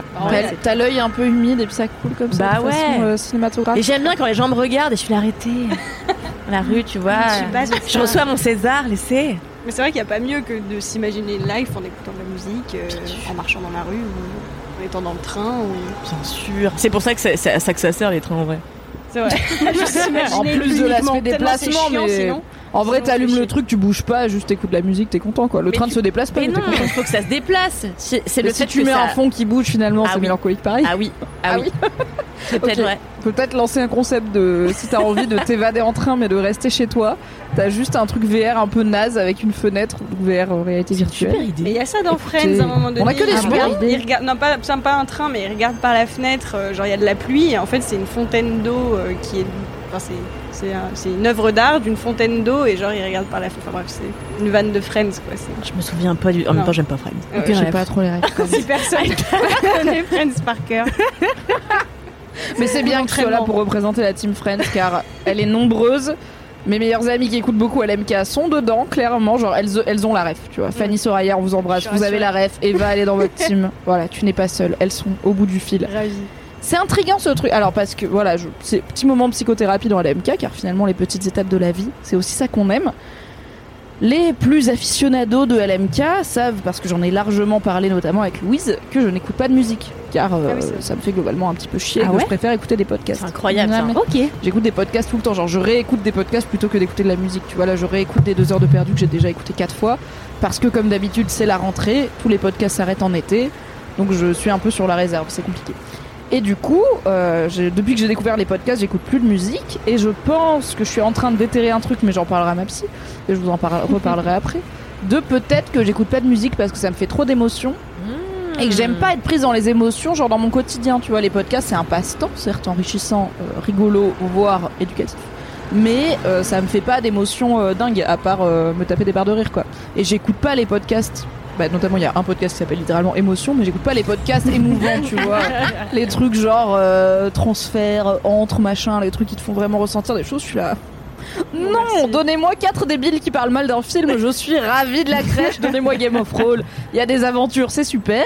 Du coup, je me dis peut-être quelque part, le jour où je serai plus à l'aise avec l'amplitude de mes émotions, comme dit ma psy, eh bien peut-être que je me remettrai à écouter de la musique et je ferai comme toi, j'écouterai. Et les rares C'est fois où j'écoute de la musique, genre ces cinq dernières années, c'était euh, soit pour regarder les clips de Lil Nas X parce que c'est toujours un plaisir, soit pour euh, quand je rentrais de soirée, euh, soit à pied, soit en voiture, un peu voilà, un peu mélancolique.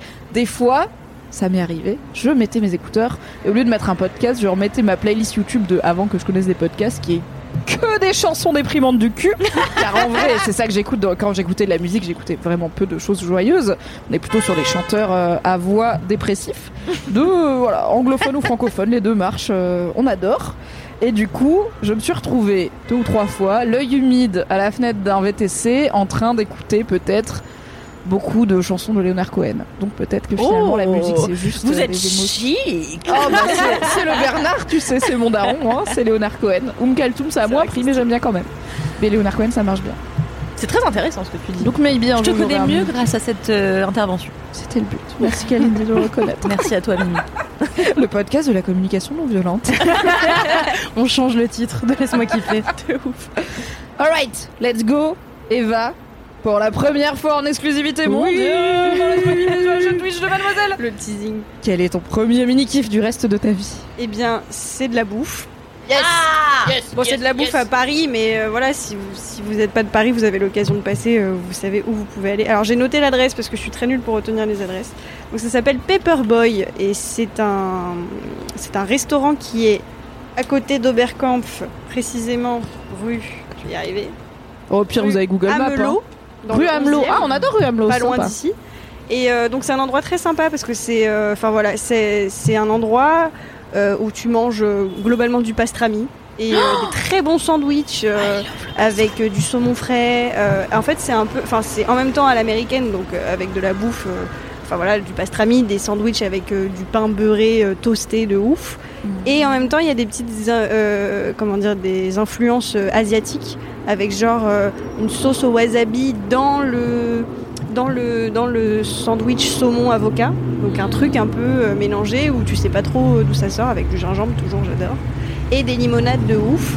Et en fait, ce qui est sympa dans cet endroit, c'est que la marque, enfin en fait, c'est en même temps un resto qui a fait une collaboration avec New Balance.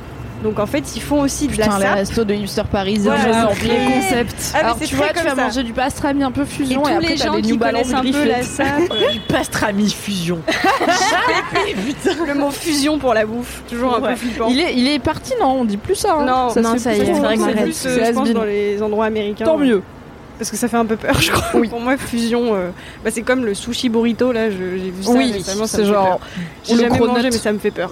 voilà, Cronut. ça. le croissant donut.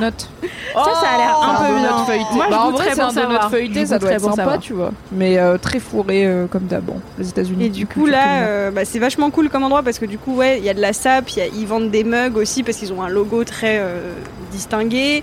Enfin, c'est en même temps un peu une marque de fringues en même temps qu'un resto. Et donc, euh, Un concept store. C'est un euh, concept c'est store. ça. Mais c'est pas, mais c'est pas snob. Je, je tiens à le préciser. On est à l'aise. Les serveurs sont très sympas. Il y, a y du bon son et on mange très bien. Et c'est quand même euh, ce qui compte.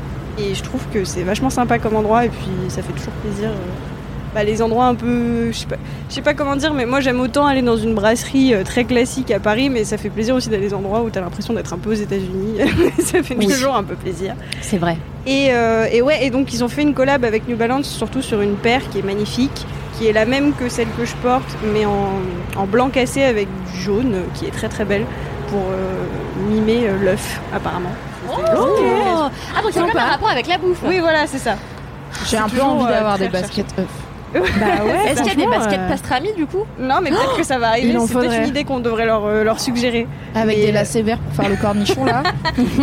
ok, appelez-nous Paperboy, y a pas de Voilà. souci, on va faire une collab. La collab Mademoiselle Paperboy non New Balance. Ouais. Let's go.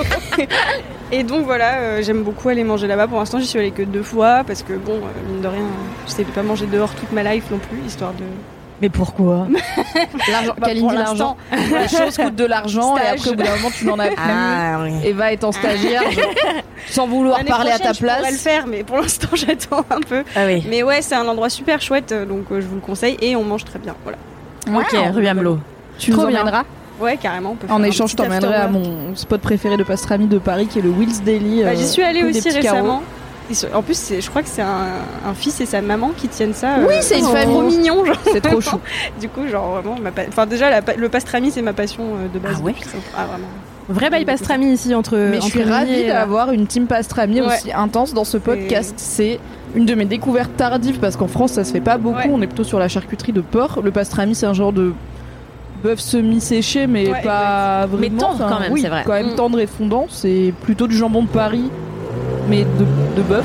Si le jambon sec c'est très sec, bah, le jambon de Paris c'est moins sec. Du coup le pastrami c'est un peu jambon de Paris de bœuf. Bref c'est clair dans ma tête. Je me suis perdue dans ma métaphore, mais bon, ceux qui connaissent l'ont ou pas, je ne sais pas, c'était confus. Mais je suis ravie d'avoir une petite pastrami dans cette Voilà. équipe. Moi, j'ai un problème avec la bouffe un peu urbaine, tu vois, parce que j'aime pas être dans un endroit et tu peux pas t'asseoir. Là, c'est confortable quand même? Oui oui, c'est confortable et euh, oui, t'es à l'aise parce que je vois ce que tu veux dire. Mais c'est un peu snack quand même.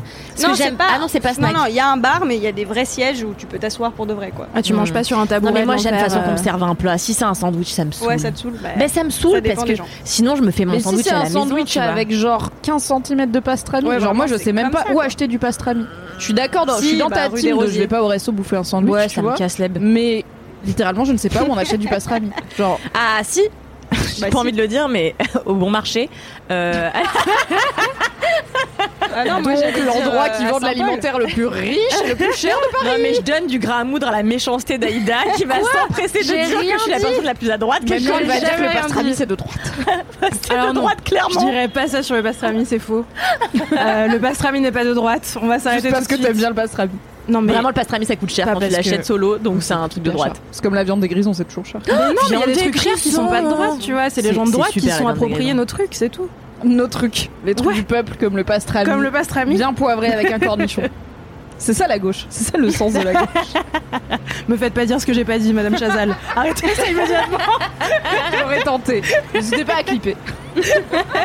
Juste Aïda qui dit oui, c'est ça la gauche. Ça fonctionne. Et toi, Mimi, alors Ah moi, du coup, tout à fait. J'ai un mini kiff qui va te faire plaisir, Kalindi. Je l'ai choisi en pensant un peu à toi Oh. et qui va très bien avec le mini kiff d'Eva puisque c'est aussi quelque part sur la bouffe puisque mon mini kiff c'est quelque chose que j'ai fait assez peu dans ma vie mais que je me mets à faire c'est d'aller au primeur pour acheter mes fruits et légumes. Enfin surtout mes légumes car je ne mange pas de sucré donc euh, très peu de fruits. Ah, même les fruits? Bon c'est- j'ai rien contre mais comme d'hab je suis là. Ah, ça me fait jamais très plaisir tu vois après maintenant on a des bananes on a, on a acheté des bananes donc de temps en temps je mange une banane voilà mais D'ailleurs, excusez-moi, mais ai puisqu'on parlait de- de tomates la dernière fois, pour moi, enfin, ça c'est tout à fait personnel, ça ne répond à aucune logique, mais je trouve que la banane n'est pas un fruit. Euh, ça n'est dans, dans crois à quel une idée. non mais je crois que si on veut être dans des, bio- des trucs de biologie de con, parce que je suis beaucoup sur Reddit, et Reddit c'est vraiment le truc où on apprend des choses qui ne servent à rien de type vous le saviez la tomate n'est pas un légume c'est un fruit techniquement. Je crois que techniquement la banane c'est une baie comme Non. une framboise ou whatever. Je crois, vérifiez chez vous ou croyez-moi sur parole, les deux fonctionnent. Chez LMK suis- on a la moitié des infos. hein. Non, mais comme c'est pâteux, c'est pas gorgé de jus, c'est pas sexy la banane. Pour moi, il y a plein de pour moi, un fruit, c'est un truc qui est vendu par une belle sicilienne à la gorge développée, tu vois. Mais ça, c'est ton life goal de vie, tu vois, la vrai. gorge développée. Vraiment, Alexandre Dumas, on peut pas dire avec des gros ins. À la gorge développée, soyeuse, euh, voilà. Voilà, c'est tout, c'était mon avis sur la banane. Donc, Ouais, je comprends. Ce n'est pas assez fort pour être un fruit. Mais il y a plein de fruits un On peu dirait de la farine, genre- la banane. Ouais, mais il y a pas de jus, putain, ça peut pas être un fruit, tu vois. Tu sais, le fruit exotique, c'est quoi C'est le non, c'est Fruit le fruit de la passion. Ça sert à Fruit rien là. Oh, ça sert à rien. Ah, le c'est truc nul à chier, C'est rouge vif dedans, c'est blanc avec des points. Tu dis c'est trop cool et en fait c'est pâteux de ouf. Surtout Bah, un, il est blanc avec des points, tu la nique sa race, hein, parce que franchement, c'est nul. Hein. le rouge, il est un peu ludique, tu vois. Le rouge, Ah, il est sexy à l'extérieur. Je trouve. Ouais, ouais, mais mon ouais, opinion. ouais, ouais. Non mais c'est ça, le fruit il a l'air d'avoir incroyablement du goût et en fait non, il a le goût littéralement de pâte pas cuite. Bah, bah, c'est un peu ça, oui. Dommage. Merci les fruits exotiques.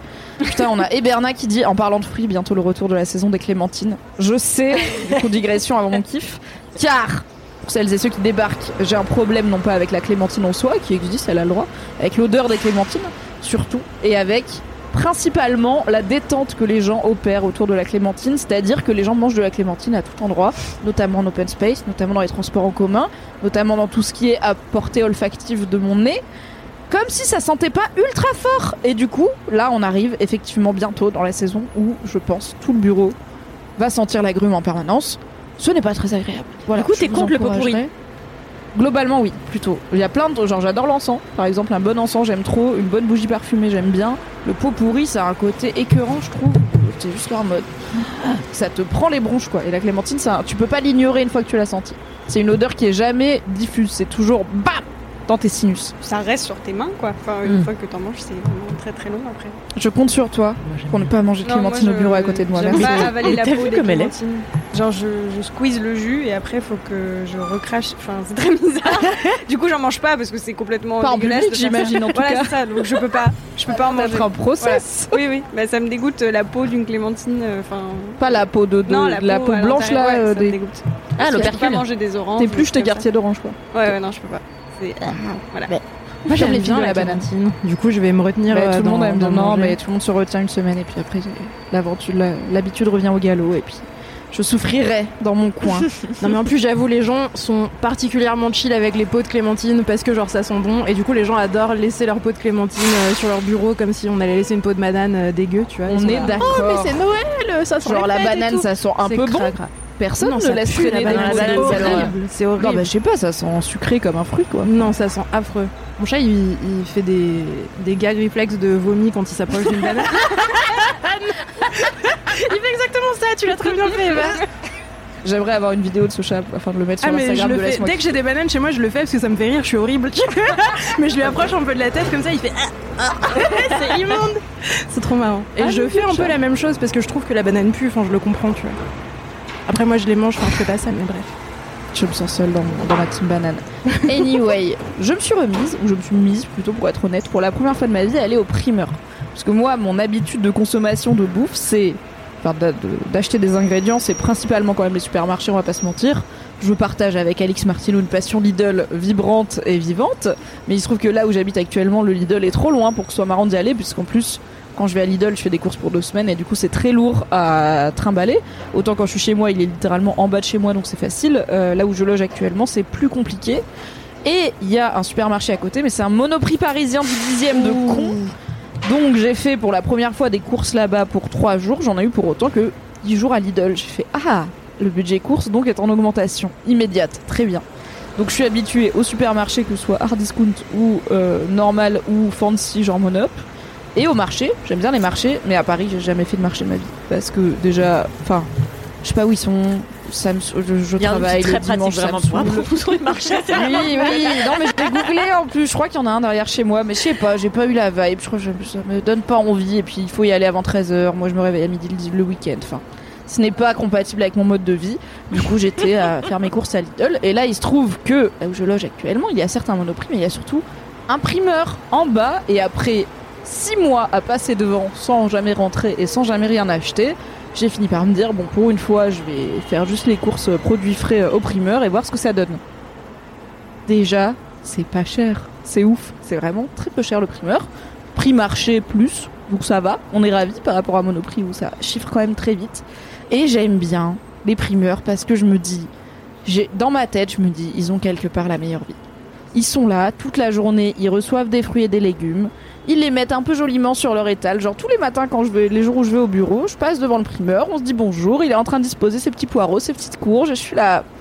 Mais c'est quand même une vie sympa. Moi, je vais prendre le métro pour être dans un open space avec des néons pour travailler sur un ordi. Lui, il est là, il a un truc, c'est simple. Il y a des bons produits, il y a des gens qui viennent les acheter. On est ravis. Et je trouve que le primeur a ça de cool que, comme t'as pas besoin, enfin le mien en tout cas a des étals extérieurs, mais comme la majorité des primeurs, donc t'as pas besoin d'y rentrer. Et donc t'as un peu un tour des saisons qui passent à chaque fois. Et là, vu que ça fait un an quasiment que je loge très régulièrement là où je loge, c'est chez mon mec. Voilà, on va arrêter de faire des mystères. Je suis pas à l'hôtel 5 étoiles. Comme ça fait un an que mon mec a son nouvel appart et que j'y suis souvent, Et bah du coup, le primeur, j'ai enfin fait le tour de toutes les saisons. Et là, évidemment, je suis ravie parce que les citrouilles se réinvitent chez le primeur et qu'il a toujours une petite barquette de ces petites courges décoratives qui servent, à, qui servent à rien à manger, mais qui sont juste jolies, là, les petites cucurbitacées de con. Et il en a toujours une barquette devant son truc pendant tout l'automne. Et là, ce matin, en venant au bureau, j'ai vu la première citrouille chez le primeur. Et je me suis dit, ça va être mon kiff d'aller au primeur. En partie parce que c'est mon kiff l'automne et qui m'a rappelé que l'automne arrive. Donc on est ravis. C'est vrai. Mais aussi parce que je sais pas, je trouve ça sympa. Je suis pas dans le mode euh, oui, euh, de nos jours les gens se parlent plus et tout. Je suis la première à aller aux caisses automatiques quand je peux car je n'aime pas parler aux gens, je n'aime pas les gens, commencez à le savoir. je suis une personne globalement très timide et assez fermée à, à autrui, en tout cas de façon physique, par écrit sur internet, ça va très bien. Du coup, j'aime beaucoup les supermarchés qui me permettent d'interagir avec zéro être humain avant de repartir avec mes courses. Et si j'avais une voiture, j'irais clairement au drive, par exemple. Pourquoi se faire chier à aller dans le magasin? Mais là, comme c'est un petit truc et que c'est deux gars qui le tiennent et tout, on commence à faire ce qu'on appelle finalement du commerce de proximité. Donc on commence à se connaître un peu et il faut quand même être honnête. J'ai vécu un moment pas très reluisant chez mon primeur il y a deux jours, puisque j'ai été lui faire mes petites courses, et qu'au moment de payer, il y avait une maxi guêpe de connards qui Je croyais que ça allait être un truc grave, putain. C'était horrible. Je suis phobique des insectes, et notamment des insectes qui volent, et notamment des insectes qui volent et qui piquent. Tous les étés dans ma vie, c'est chiant. Ça explique peut-être pourquoi j'aime bien l'automne, parce que tous les insectes se cassent à l'automne. Et alors, les guêpes et les frelons, c'est la pire race. Les bourdons, j'aime bien parce qu'ils sont dodus et poilus. Mais le Et reste. ça peut pas euh, faire mal. Oui, mais, mais après, j'aime pas trop. Tu vois, genre, j'aime pas trop les papillons. Non plus, mal, mais- c'est dégueu, les papillons. flipper non, Ouais, mais tout ce qui. Même les mouches, enfin, j'aime pas ce qu'ils volent. Tu vois, je suis. trop de pattes, ça vole et tout. C'est erratique. euh, Tu sais jamais Bah, où ils vont se poser. euh, ouais. horrible. Et donc là, j'étais en train de payer. Donc le gars, vraiment, il fallait que je reste là. Et il y a une maxi guêpe du cul qui est sortie de la caisse de filles. Donc déjà, dans ma tête, j'avais un petit truc genre. Peut-être dans ma vie, j'aimerais bien travailler dans un primeur qui immédiatement a fait non, c'est mort. je ne veux pas manipuler des caisses où des guêpes habitent dedans, donc probablement je ne serai jamais primeuse. Je sais pas comment on dit primeur au féminin, mais primeuse. Et du coup, j'ai vraiment fait oh là là Et j'ai fait deux mètres en arrière, donc je suis sortie de chez le primeur tout en lui tendant ma carte pour essayer de la biper sur le truc sans contact. C'était une longue humiliation et vraiment, il a regardé la guêpe, il m'a regardé, il m'a dit ça va. Et j'étais là. Un peu, elle est un peu grosse quand même. Hein il m'a dit tout va bien. J'ai l'impression d'avoir une psychothérapie sur ma phobie, c'est compliqué parce que le gars limite il allait faire des tours avec et il s'est rapproché de moi parce que je n'arrivais pas à biper ma carte comme un miskin.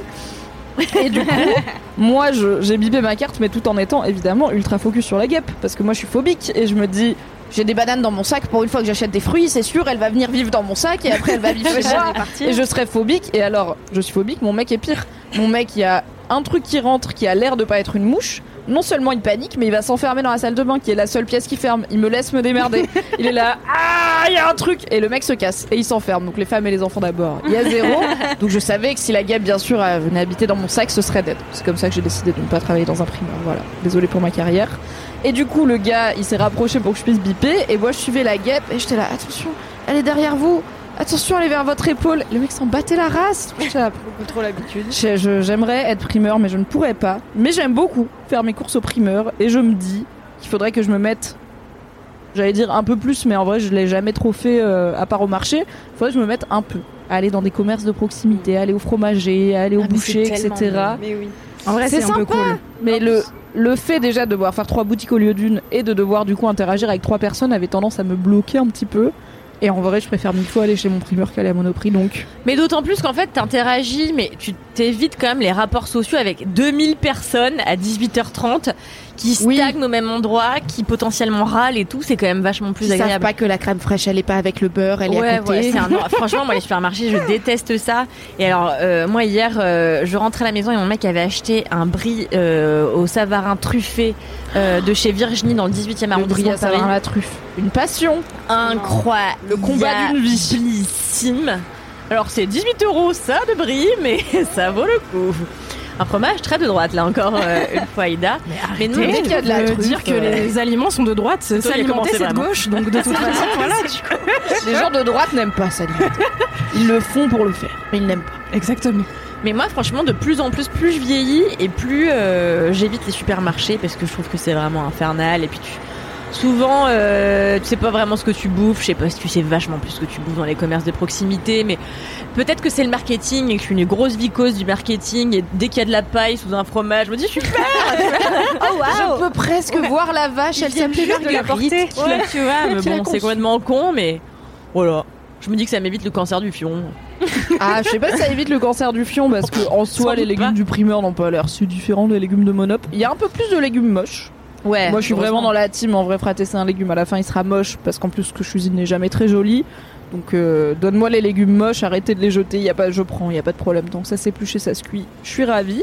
Donc, je me dis, il y a peut-être un peu moins de gaspillage. Après, euh, il y a- enfin, je suis pas du style à chercher le bio, le local et tout. Si c'est bio local, tant mieux. Si c'est que local et pas bio, ça me va aussi. Si c'est ni l'un ni l'autre, c'est la vie. Mais j'aime bien le primeur et je pense que je vais devoir un de ces quatre réinvestir dans un petit caddie à roulettes de mamie oui. que j'avais pendant toutes mes années en région, comme on dit, où j'allais au marché régulièrement. Et du coup, j'avais vraiment le caddie à roulettes tartan que ma maman m'a filé euh, parce qu'elle s'en est acheté un mieux, clairement. Et euh, j'ai hésité un petit peu, et finalement, c'est la vie. Qu'on aime bien. Surtout quand il y a une botte de poireaux qui dépasse et que ça fait genre, ouais, je mange des légumes. T'as un peu, t'as un peu raison en vrai. Je vais peut-être céder à ce truc-là. C'est le goal, hein. C'est ça ou avoir mon propre potager, mais j'habite à Paris donc. euh, Ouais, et j'aime pas les c'est bêtes. compliqué. Oui, handicap, ça va pas euh, aller, Un, euh. jour, euh, un jour, je pense que je ferai une thérapie phobie des bêtes juste pour pouvoir avoir un potager parce que je peux pas m'occuper d'un potager si j'ai peur de tous les insectes. Oui, c'est compliqué. Et en même temps, ça a l'air sympa d'avoir un potager. Donc, maybe. Maybe un jour, on fera une vidéo. Mimi a des guêpes dans ses mains. Non, et mais tu peux te mettre en combi par exemple. Si tu te mets une combi, tu peux après tu vas tu vaques dans ton Mais tu sais, potager. j'aime pas quand il fait chaud. Oh là là Je serais en train de suer et je râlerais de tout. Parce que je serais en train de suer avec des guêpes qui volent au plus, Même si elles peuvent pas me toucher, elles me stressent, tu vois, les guêpes. Il y a, ah non, mais il y a Ezok dans le chat qui dit Les guêpes, c'est gentil tant que tu les fais pas chier. Non. Les guêpes, c'est agressif. C'est vrai. J'ai jamais de ma vie fait chier une guêpe. La seule fois où je me suis fait piquer par une guêpe, je l'avais vue. J'étais dans une piscine. Vraiment, j'étais dans une piscine en train de bouquiner, assis sur les marches. La go, elle est venue, elle s'est posée sur mon bouquin. J'ai dit bon, je ne bouge pas, je ne bouge pas, elle finira par partir. Elle s'est envolée, elle a volé sous mon aisselle. elle m'a piqué, elle s'est barrée. Je ne l'ai pas fait chier la guêpe, je ne l'ai pas agressée. Les guêpes sont des animaux agressifs. Écoute, c'est la réalité. C'est vrai. Moi, cet été, j'ai eu une malédiction qui m'était jamais arrivée avant. Parce que d'habitude, je me fais très rarement piquer par des insectes, comme tout le monde, tu vois. Statistiquement, ça t'arrive une fois tous les 15 ans ou je sais pas quoi. Cet été, pendant mes 15 jours de vacances, je me suis fait En Italie, là? quatre fois par des bêtes. Entre la France et l'Italie, parce que j'ai fait des kilomètres, j'ai traversé des frontières. Parce que là, j'avais moins envie d'aller en Italie et ça me déprimait. donc. Non, mais la première, c'était en France. euh, J'étais dans une voiture, elle est rentrée dans mon pull, elle m'a piqué trois fois, elle s'est cassée. J'étais là, mais enfin, arrêtez ça Mais immédiatement. attends, mais si je suis en bagnole et qu'une guêpe rentre dans mon pull, je prends feu, je, je cause un accident, il y a des Ah tonneaux, il mais- y a un carambolage, c'est chaud. Moi, j'ai cru, mais en fait, j'ai eu hyper peur de mourir. Mais même, mais je dis pas je conduis, je suis juste dans la bagnole. Je tape les ciels, c'est compliqué. C'est compliqué. Ah moi j'ai paniqué de ouf, je me suis mise en position genre euh, lémurien contre un mur, tu vois, j'ai fait j'ai écarté les bras, j'ai arrêté de bouger et j'ai essayé de pas faire paniquer mon mec qui conduisait parce que pas d'accident et tout, tu Oui. vois, on était sur une route de campagne et tout. Et je lui ai dit faut qu'on s'arrête. J'ai une bête dans ma veste. Genre avec un ton hyper dramatique. Et lui il était en panique et tout et en fait ça m'est arrivé trois fois en deux semaines de vacances parce que je sais pas parce que j'ai dû mettre une putain de crème euh, qui attirait les guêpes et tout. Je sais pas laquelle c'est, mais Je en pense tout cas que t'as du mal parler des guêpes. et. Malédiction, bah c'est peut-être depuis que je fais des podcasts avec toi et qu'elles ont su que t'étais leur pire ennemi, elles se vengent sur moi. Bon, on va traîner ensemble, on va se faire des boîtes du coup, par les guêpes en permanence toute notre vie. Maintenant je les hais, je les trouve agressives aussi. Avant je m'en foutais, maintenant je suis team euh, non non les guêpes c'est hyper méchant. Car toi aussi, elles t'ont blessé. Trois fois. S'il y a des guêpes qui écoutent cet épisode, niquez-vous vraiment. Arrêtez Merci de rentrer dans l'événement. les gens. C'est l'heure d'une petite dédicace. Et après, on va passer au gros kiff. Dédicace laissée évidemment sur le chat Twitch par Eberna qui dit Dédicace à tous les LM Crado nantais et nantaises. Et la petite pensée pour Alice Martineau qui vient de Nantes, comme nous le sachons. Je viens de débarquer dans la région, genre vraiment, ça fait deux heures que je suis installée et j'ai hâte de découvrir cette belle ville. Écoute, il paraît que Nantes est une ville très agréable, donc je suis sûre que tu y trouveras ton compte. Bienvenue à Nantes, et Bernard, merci d'écouter Laisse-moi kiffer. Et on peut passer au gros kiff avec le jingle. Waouh! Merci Valentin! Merci, Valentin. Merci beaucoup! Incroyable! Aïda? C'est encore moi qui commence. Bah oui, toujours dans le même dans le sens. Alors, laisse-moi te dire que si on change de sens, quelqu'un qui n'est pas moi, mais qui vient de dire c'est dans le sens, va mal le vivre. Ok, en plus toi ta position elle changerait pas tu vois si on changeait de sens. Non, non, mais c'est dans on a toujours fait comme ça. euh. Changer de à droite, c'est Regardez Kalindi. enfin, dire, euh, C'est un peu le Hamon beau-fils de Mademoiselle finalement. Je me suis déguisée une fois à mon beau-fils. Euh, vous n'avez qu'à vous abonner à mon compte Instagram et vous pourrez le voir dans ma story Ah, à la ah oui, quand tu faisais les sosies là. Oui, Enfin, les déguis- le oui. takeover challenge. Oui, à mon beau-fils, un... en fait, j'avais juste un pot de fleurs sur la tête. euh, je m'étais tressé des cheveux ici, j'avais fait des gros sourcils et je me baladais en slip sur une terrasse en effrayant les gens en face. C'était n'importe quoi, c'était super. Toujours la descendante trop cachée de Gérard Darmon, ça marche bien toujours. Je me souviens quand t'as fait ça, ça faisait une seconde que j'étais arrivée chez Mademoiselle. J'avais genre regardé mes collections Instagram. J'étais là, ah ouais, ah ouais, elle, ressemble pas à Kalindi. J'ai perdu tellement d'abonnés. Mais J'ai crié adoré très le fort. déguisement challenge. C'était trop bien. mais c'était rigolo. Le takeover challenge. Ah oui, pardon. Challenge. Ah oui, parce que c'était genre à mon beau-fils qui faisait un takeover de ton Oh, mais oui, en fait, C'était censé hein. C'était La logique était et Alix déguisée. On faisait genre, on était des restas qui avaient pris le contrôle de notre Instagram. C'est super clair. Il y avait beaucoup de niveaux de lecture différents. Hiring for your small business? If you're not looking for professionals on LinkedIn, you're looking in the wrong place. That's like looking for your car keys in a fish tank. LinkedIn helps you hire professionals you can't find anywhere else, even those who aren't actively searching for a new job but might be open to the perfect role. In a given month, over 70% of LinkedIn users don't even visit other leading job sites. So start looking in the right place. With LinkedIn, you can hire professionals like a professional. Post your free job on linkedin.com slash achieve today. Mais on espère une deuxième édition bientôt. Il y en a eu deux déjà. Donc une Troisième troisième. édition bientôt, d'accord. C'est vrai qu'il y eu, il y a eu deux confinements donc ça se tient. Aïda, what is your big kiff? Mon kiff. Maintenant qu'on a un peu parlé de Kalindi, j'ai plus l'impression que je commence et du coup je me sens bien. du coup je peux dire mon kiff. Fallait juste digresser, ce qui est toujours la logique de LMK finalement. C'est pour ça qu'on vient. Avant tout.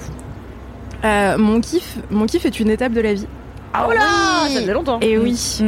Euh, car j'ai changé ces derniers temps et il m'est arrivé un truc euh, incroyable dans ma vie qui est que j'ai appris à dire non. On dit non dans ma vie Nine. maintenant en 2021. Euh, un peu dans tout, mais principalement dans ma vie sociale. Euh, parce que, en vrai, même si dans tous les épisodes d'LMK je dis euh, je suis un chat, je veux me rouler par terre, je veux faire rien du tout et manger, dormir et tout, en fait, dans la vraie vie, quand on me propose quelque chose, je dis absolument tout le temps oui. Euh, parce que j'aime bien, tu vois, en général, euh, les gens qui me proposent des choses me connaissent et je les aime et Propose pas un mythique nous avait Bertrand par exemple. ce serait hyper drôle. Ou une soirée à manger des bananes, visiblement. Avec ton chat. Mon chat et moi, en train de vomir. Un live Twitch, ma foi, euh, niche. Peut-être que je pourrais gagner de l'argent comme Je pense que t'aurais des subs, euh, mais de gens bizarres. Ouais, de ouf. Euh, J'y penserai. Et Voilà, reconversion, petite astuce. euh, non, en vrai, je sais pas, les gens que j'aime me proposent de faire des choses que j'aime et du coup, je dis oui à tout tout le temps. Euh, j'ai un peu et surtout, je suis en proie avec une culpabilité énorme dans ma vie sociale. Qui est que si on me propose un truc, je dis oui et parce que je suis pleine de bonne volonté, tu vois. Je suis ah mais oui, bien sûr, allons au ciné dimanche soir à 22h. euh, demain n'existe pas, tu vois. Et donc dimanche à 20h02, je la La vie ne soit pas désagréable avec tes collègues. Elle se moque parce que c'est pas assez rock'n'roll. Mais parce que c'est le truc auquel je pourrais le plus facilement dire non, tu vois. Genre, tu me proposes une cuite en samedi, euh, c'est pas difficile, tu vois. De, Mais ce qui est drôle, c'est comme si demain n'existait pas. Non mais oui. non, mais moi, le dimanche, faire un truc après Mec, 17h, c'est dead. Après bien 17h, sûr. c'est me préparer au lundi. C'est ça mon état mental. C'est lundi, horrible. Moi, je suis vraiment le dimanche à partir de 18h, je suis en mode non, mais laissez-moi chez moi. euh, dans un coin et arrêtez de m'adresser la parole parce que demain il y a une nouvelle semaine qui commence où je vais devoir dire des trucs à des gens euh, sur Slack et en open space tu. Et sur Twitch, et sur Twitch pendant des heures. Moi le dimanche soir il me faut 4 heures de silence pour pouvoir être prête à entamer ma semaine. Bref, il s'avère que quand les gens me proposent des trucs, euh, je dis oui. En fait, après, je m'en veux. Et du coup, j'ai envie de dire non. Mais si j'annule ensuite, je me dis mon Dieu, je suis une merde, je suis la pire des potes et tout. Euh, et je fais ça avec tout en permanence. Et, euh, Et du coup, est-ce que t'annules Est-ce que t'es une serial annuleuse Parce que je, je me reconnais beaucoup évidemment. bah, je sais pas. Car je n'aime pas trop les gens finalement. Enfin, il y en a que j'aime bien, mais passer du temps avec des gens, c'est quand même rarement la- le top 1 des trucs que j'ai envie de faire, tu vois. Il y a souvent jouer aux jeux vidéo par exemple qui est plus premier, ou me masturber ou faire les siestes, qui est aussi dans le top 3 euh, régulièrement. Et euh, j'ai été longtemps une céréale. euh, Ah, finalement, je viens pas, mais genre 4 heures avant, tu vois. Mm. Donc c'est pas genre Mm. chiant, genre 10 minutes avant, mais c'est un peu ok, bah. Bon, bah, du coup, c'est un peu tard pour renouveler une expérience, quoi. Bah ouais, c'est un peu ça. C'était un peu ça avant, car j'ai changé. Euh, après, moi, c'est pas. Enfin, en vrai, passer du temps avec des gens, c'est un peu mon truc préféré, tu vois. Mais juste physiquement, au bout d'un moment, euh, encore une fois, moi, j'ai l'âme de quelqu'un de 17 ans dans le corps de quelqu'un de 100 ans, tu vois. Donc, euh, il y a un moment, faut que j'apprenne à vivre. Tu trop pour avoir 17 ans, Aïda. J'aime, j'aime la vision que tu as de toi, mais t'es trop ronchon pour avoir 17 ans. T'es ronchon J'étais- comme quelqu'un On n'est qui a jamais vécu. aussi ronchon qu'à 17 Mais ans. de quoi tu parles je suis pas ronchon, je suis Mais émo. Ah, ben, émo, c'est pas Je pareil. suis émo, je suis pas ronchon depuis mes 17 ans. Ok. Je suis émo, je suis pas ronchon. Note pour ma Les ados sont très je suis émo, pas ronchon. Bien Les sûr. ados sont les plus ronchons. Ils sont fatigués, ils sont de mauvaise humeur. Pour moi, ils ont des Ils sont opinions, mais tu vois. Ah ronchon, il y a mais- un côté un peu euh, flemme. Ah non, moi j'ai passé il y a un deux mois en colo euh, UCPA là, euh, pour bosser. euh, je peux te dire que les ados. euh, Tu vois, genre moi je pensais que j'allais détester les petits parce que bah ils parlent fort et qu'ils écoutent rien, mais en vrai c'est c'est les plus grands qui sont insupportables. Ils ont rien Malgré envie qu'on de veut faire, les ils et on a envie qu'ils nous trouvent cool, mais globalement ils sont là, hein quoi? On n'est jamais assez cool pour eux, tout Et ils ont toujours les yeux à demi-clos. Je suis là, Ah vous pouvez oui. pas ouvrir les yeux, putain, c'est insupportable. C'est tu le vois. cannabis, hein, probablement. Non, non, non. Que j'ai entendu des jeunes de nos jours. Non, non, non, moi j'ai mon petit cousin, je peux t'assurer qu'il fume pas de cannabis, vraiment je le saurais. Et vraiment, la dernière fois, je lui dis écoute, ouvre tes yeux quand tu me parles, parce que c'est vraiment relou, tu vois. Enfin, je sais très bien que tu peux, t'as les mêmes yeux que moi, mais juste ouvre les yeux, tu vois, c'est insupportable. Regarde-moi quand je te parle, c'est ouvre les yeux, vraiment. Je me Ah, tu vois, ah oui, j'ai adoré la Grèce. Oh là là, c'est un sup. La nonchalance les blasée. mots, Ah ouais, la blasitude de l'adolescent. C'est vraiment le degré zéro du respect que tu peux exiger de quelqu'un. Même Ouvre pas les tu yeux quand tu me la parles. La barre est au sol. C'est vraiment ça, c'est vraiment ça. Euh, donc je suis une adolescente émo, mais j'ouvre les yeux quand même euh, quand je parle, car après tout, j'ai quand même 29 ans dans la vraie vie. Oui. Et, euh, Et sinon, Kaline t'aurait démarré pour les yeux, donc euh, ce serait arrivé anyway. Et, euh, et donc bref voilà, euh, ma, ma vie est une suite de, de culpabilité euh, terrifiante de moi qui dit non mais en fait je suis désolée, je suis trop fatiguée, je vais pas pouvoir venir. Non mais en fait désolée. à force de dire oui à tout, j'ai fini par m'endormir et, et pas réussir à, à vivre finalement. Et, euh, et donc j'ai décidé d'arrêter ça et maintenant de dire non à des trucs. Et, euh, et ça va mieux maintenant, tu vois. Genre maintenant je dis, tu vois, les gens me proposent des trucs euh, certains jours à certaines heures que je ne dirai pas car sinon Kalindi va trouver que je suis trop naze. pour certaines activités que je ne mentionnerai pas, euh, qui sont toutes incroyablement folles, ok, mais je te les dirai pas. Bah ouais, non, mais le saut en parachute du dimanche 1h du mat, il est quand même un peu tight, tu vois. Ah non, mais clairement, enfin, il y a un moment. Faut euh, aller à Dubaï et tout, après faut être au taf à 9h. les allers-retours en jet juste avant le travail, tout ça, moi j'arrête. J'arrête. Et, euh, et, euh, et c'est vachement bien en fait. Euh, voilà, maintenant j'apprends à dire aux gens, tu vois, les gens me disent Aïda, tu fais quoi cette semaine et tout. Je dis je dors. Je dors de manière très Rien de prévu. Je dors. Et je n'aurai rien de prévu. C'est ça le planning de la semaine. Des fois, je dis aux gens, s'il vous plaît, arrêtez de me proposer des trucs. Parce que je suis au bout de ma vie, j'ai envie de dormir. Et genre, euh, vraiment, cette semaine m'appelle pas. Et ils le font. Et c'est vachement bien aussi, parce que du coup, je ne culpabilise plus. Je vis une vie sereine. Euh, voilà, tout va mieux dans mes vies so- ma vie sociale est apaisée. Et, euh, et au final, c'est très bien aussi parce que je peux zoner chez moi et rien foutre sans culpabilité. Parce qu'avant, dès que je le faisais, je m'en voulais de ouf. Parce que je me disais, Ida, t'es vraiment une merde. Il y a machin qui voulait boire un coup euh, pour te parler de ses problèmes de couple.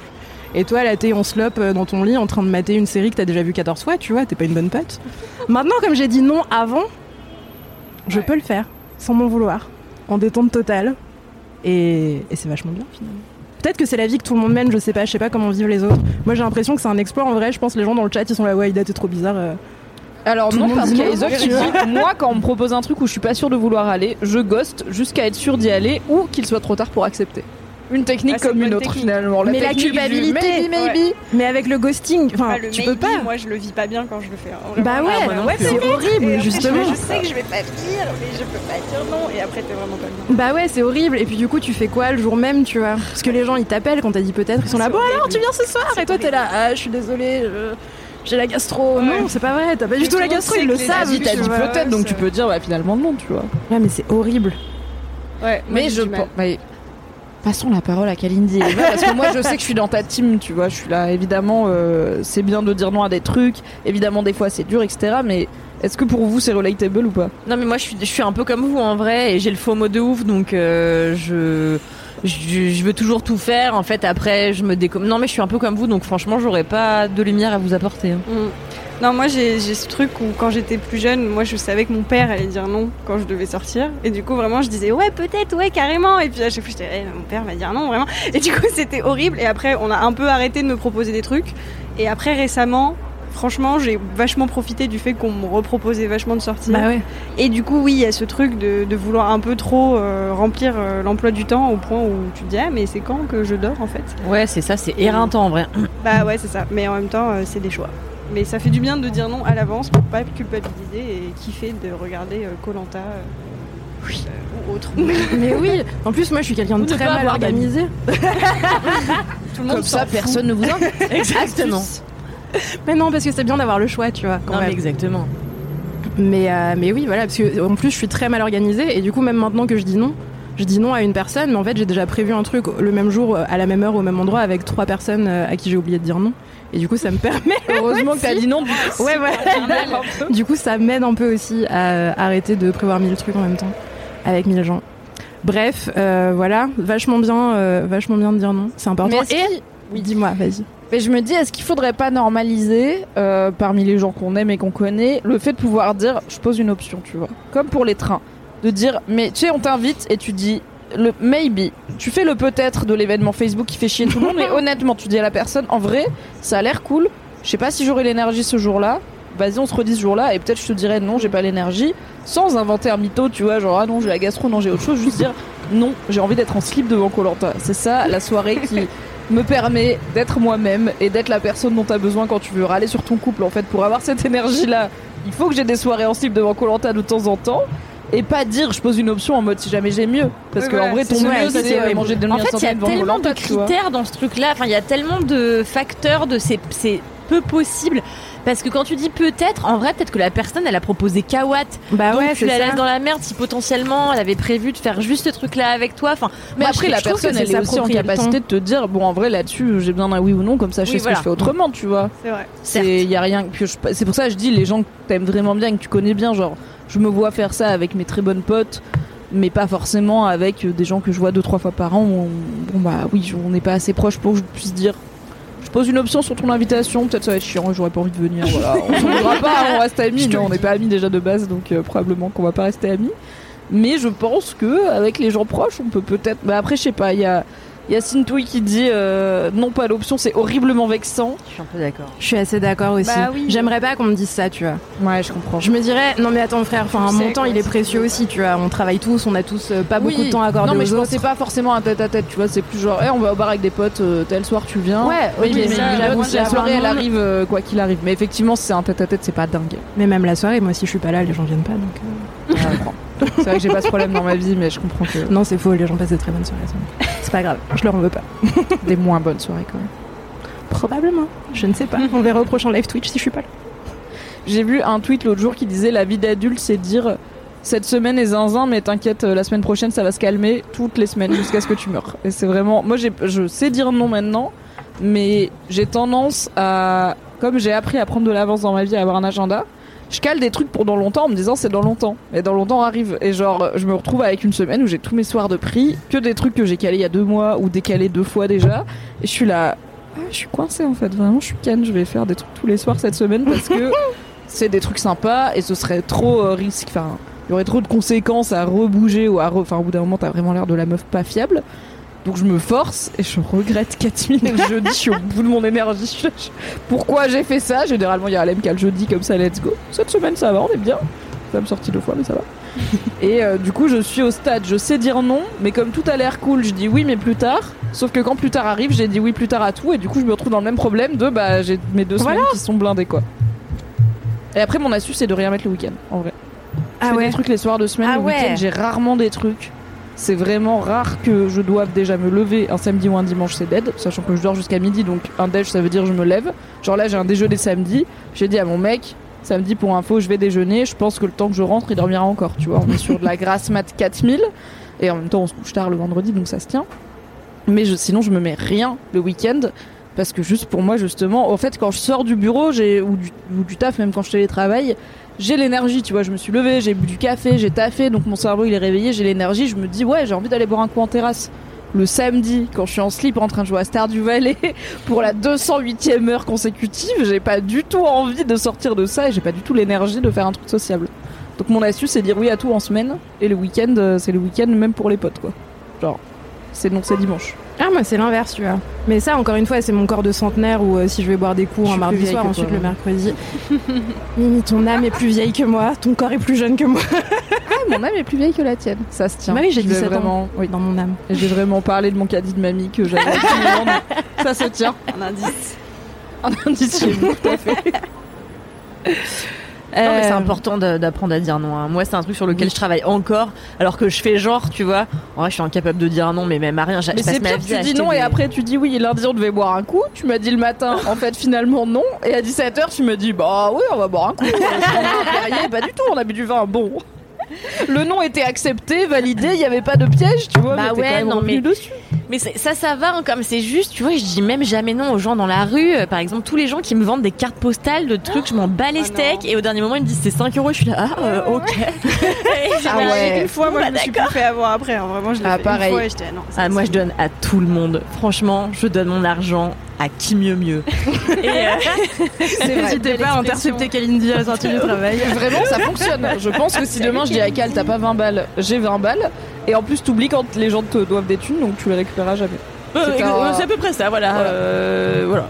Ce qui est fou, c'est que les gens vont croire avec ce podcast que je suis quelqu'un d'extrêmement riche, alors que pas du tout. Ne volez pas son argent à Kalindi, elle en a besoin afin d'acheter du pastrami. Et de le donner à d'autres personnes, du coup. Qui Économie ne le rendront circulaire, pas car ça. tu ne le réclameras pas. Mais oui, c'est terrible de pas savoir dire non. Franchement, c'est terrible. Surtout quand on croit, enfin quand les gens pensent que t'es quelqu'un qui sait très bien dire non. Ouais. T'as un peu cette posture de personne qui s'en balèque, qui dit non. Alors que je suis là, non vraiment. Moi je suis. euh, Moi je suis du une tout énorme envie de venir, en fait. mais hein, je ne euh. peux pas dire non donc. euh, Mais c'est pour ça que le fait d'apprendre à dire non dans ces contextes-là sociaux, parce que en vrai, moi dire non à mes potes et tout, à chaque fois c'est une épreuve, tu vois, beaucoup plus que dire non à d'autres trucs, mais ça m'apprend aussi à dire non partout, tout le temps, en toutes circonstances, tu vois. Mm. Genre maintenant je pratique consciemment le fait de dire non. Tu sais, des fois il y a des gens qui te parlent dans le métro, t'as pas envie de leur parler, genre les gens qui t'harcèlent et tout. Ou moi, il m'arrive très souvent de juste euh, prendre la fuite en mode fiou fiou, je passe entre les gens et, et je me casse, tu vois. Là maintenant, je me retourne et je dis non. Maintenant, C'est ça. Tu me parles pas, tu te casses. Et j'essaye de pratiquer un peu ça. Euh, c'est, ma foi, euh, très agréable. Je vais essayer de continuer. Et, euh, et voilà. Mais d'autant plus que, oui, moi je trouve que le truc qui est compliqué dans le fait de dire non, c'est qu'on éduque très peu les gens à recevoir les noms, mais dans toutes les catégories de la vie. C'est-à-dire que les gens prennent très mal quand tu leur dis non pour tout et n'importe quoi, alors que. Surtout quand t'as pas d'excuse, tu vois. Le classico, genre, tu veux venir, enfin, on était censé boire un verre, tu vas être là en mode, ah non, mais je suis fatiguée, j'ai la gastro, Oui, j'ai un ouais. imprévu, juste dire, Non. désolé, je suis plus dans le mood, je pense pas que ça va être top, vas-y, on fait ça un autre soir, du coup, pour ce soir, c'est non.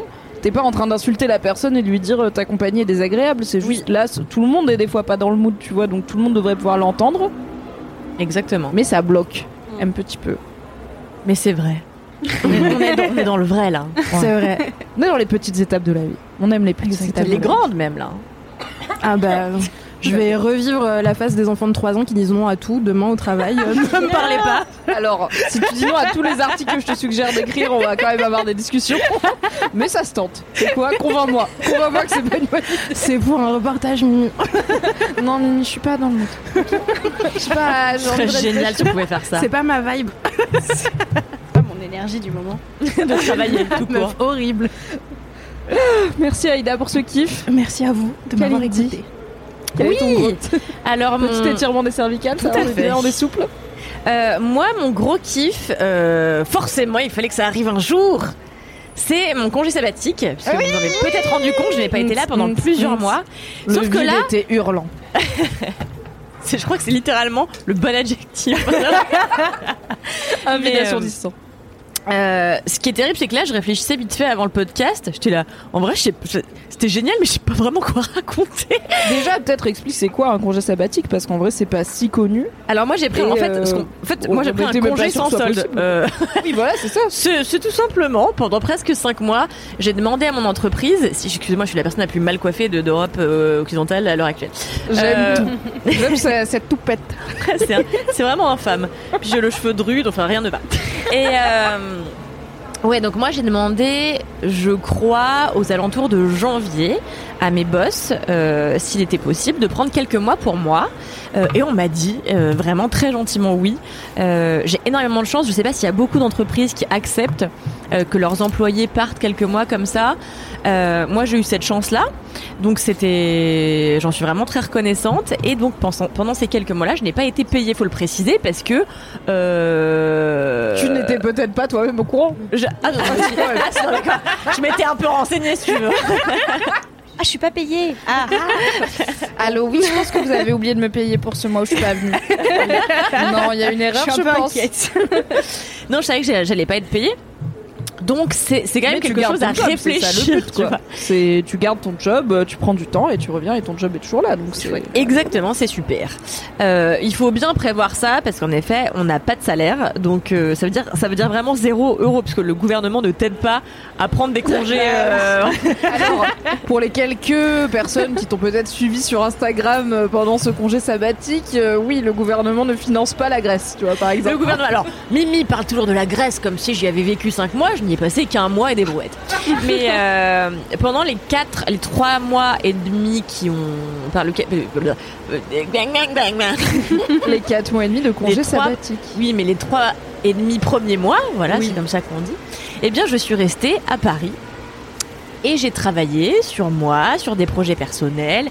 Et en fait, au début, c'était un peu, euh, un peu flippant parce que je me suis lancée là-dedans euh, avec énormément de projets en tête, euh, pas de méthode, personne, euh, Toujours un bon- et pas d'argent. Voilà. recette. La recette du succès, beaucoup de projets, pas de méthode, pas d'aide et pas d'argent, ça c'est c'est l'autoroute La du succès. hein. Donc les premières semaines, non c'est pas vrai, la première semaine j'ai fait une résidence d'écriture dans le sud, c'était super, Euh, j'ai mangé des bulots, euh, j'ai écrit dans une véranda, euh, j'ai dormi dans un grenier, je me levais très tôt pour faire du sport, c'était super. Et Zoc Mais- demande, il sort quand ton livre? Est-ce qu'on l'insulte Trouvez-moi des maisons d'édition, des agents, euh, aidez-moi, je le fais, je le fais. On répondra donc de façon très politique prochainement. prochainement. Bien sûr. Et euh, donc les premiers mois, euh, non les premières semaines, euh, ça a été un peu l'angoisse parce que j'étais là. En vrai, je sais pas par quel bout prendre le truc. Et puis aussi, t'as tendance un peu à procrastiner. Hein, vous savez, la masturbation, ça peut prendre 8 heures d'une journée, vraiment, c'est Ah, possible. si on est déterminé, ça peut vraiment occuper voilà. dimanche. hein. Même moyennement déterminé, ça, ça se fait. Hein, donc, euh, Même en ayant un peu la flemme, oui. Et donc, euh, en fait, après une première semaine extrêmement productive, il y a deux semaines où ça a été le, le- les abysses, le néant, il s'est rien passé, j'étais au fond du seau. Et j'arrêtais pas. Et du coup, je m'en prenais un peu aux autres parce que je me suis dit, j'ai fait un mauvais choix.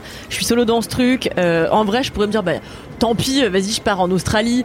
Euh, mais j'ai pas d'argent vu que je touche pas de salaire. Enfin, tu vois, il y avait, c'était un cercle vicieux. Et en fait, tout naturellement, j'ai commencé à me poser un projet euh, à la fois. J'ai fait énormément de choses. Je suis hyper fière de moi et je me le dis pas assez. Donc, je- franchement, je, ça m'a redonné une confiance en moi extraordinaire ce congé parce que j'ai eu la, la plus grande des satisfactions qui est que je, je sais désormais que je suis capable de faire les choses par moi-même sans avoir de, de, boss, sans avoir euh, qui que ce soit euh, pour me driver. Euh, j'ai été rigoureuse tout en étant tout en faisant ce que je voulais c'est-à-dire il y avait des jours où je travaillais pas il y avait des jours où je travaillais beaucoup trop il y avait des jours où je travaillais ivre morte il y avait des jours où j'allais courir enfin tu vois je faisais ma life mes horaires étaient les miens et c'était extraordinaire. En plus, à la fin de mon congé, j'ai décidé de partir un mois et des brouettes en Grèce. Là, j'ai alors là j'ai vécu mais la meilleure vie parce que j'avais quand même quelques économies de côté, à pas se mentir. Et donc j'avais loué un super appartement. Je vous l'ai déjà dit chez Costas, mon ami Costas qui est très de droite, c'est lui-même. Et euh, et Ce geste vers moi, euh, quand on parle de gens de droite, me déplaît fortement, Kalindi. mais non mais c'est Costas, vous savez, c'est le militaire. Ah t'étais peut-être pas là quand Mais on en a non, parlé. j'étais pas là. Ah mais non, d'accord, ok. Bah euh, voilà, Costas, qui est un gars euh, qui a fait partie des forces spéciales grecques, donc une personne qui a des avis euh, politiques et, et sociaux un peu, euh, voilà, un peu étonnants. Mais, euh, Atypique. atypique. Pas si atypique que ça, je l'apprendrai en rencontrant ses amis. Et euh, Oh non, ils sont pleins. Mais j'ai loué un super appartement et donc là, euh, mes amis, ma mère, ma tante, mon mec sont venus, puis les gens sont repartis, puis moi j'ai passé un peu de temps seule.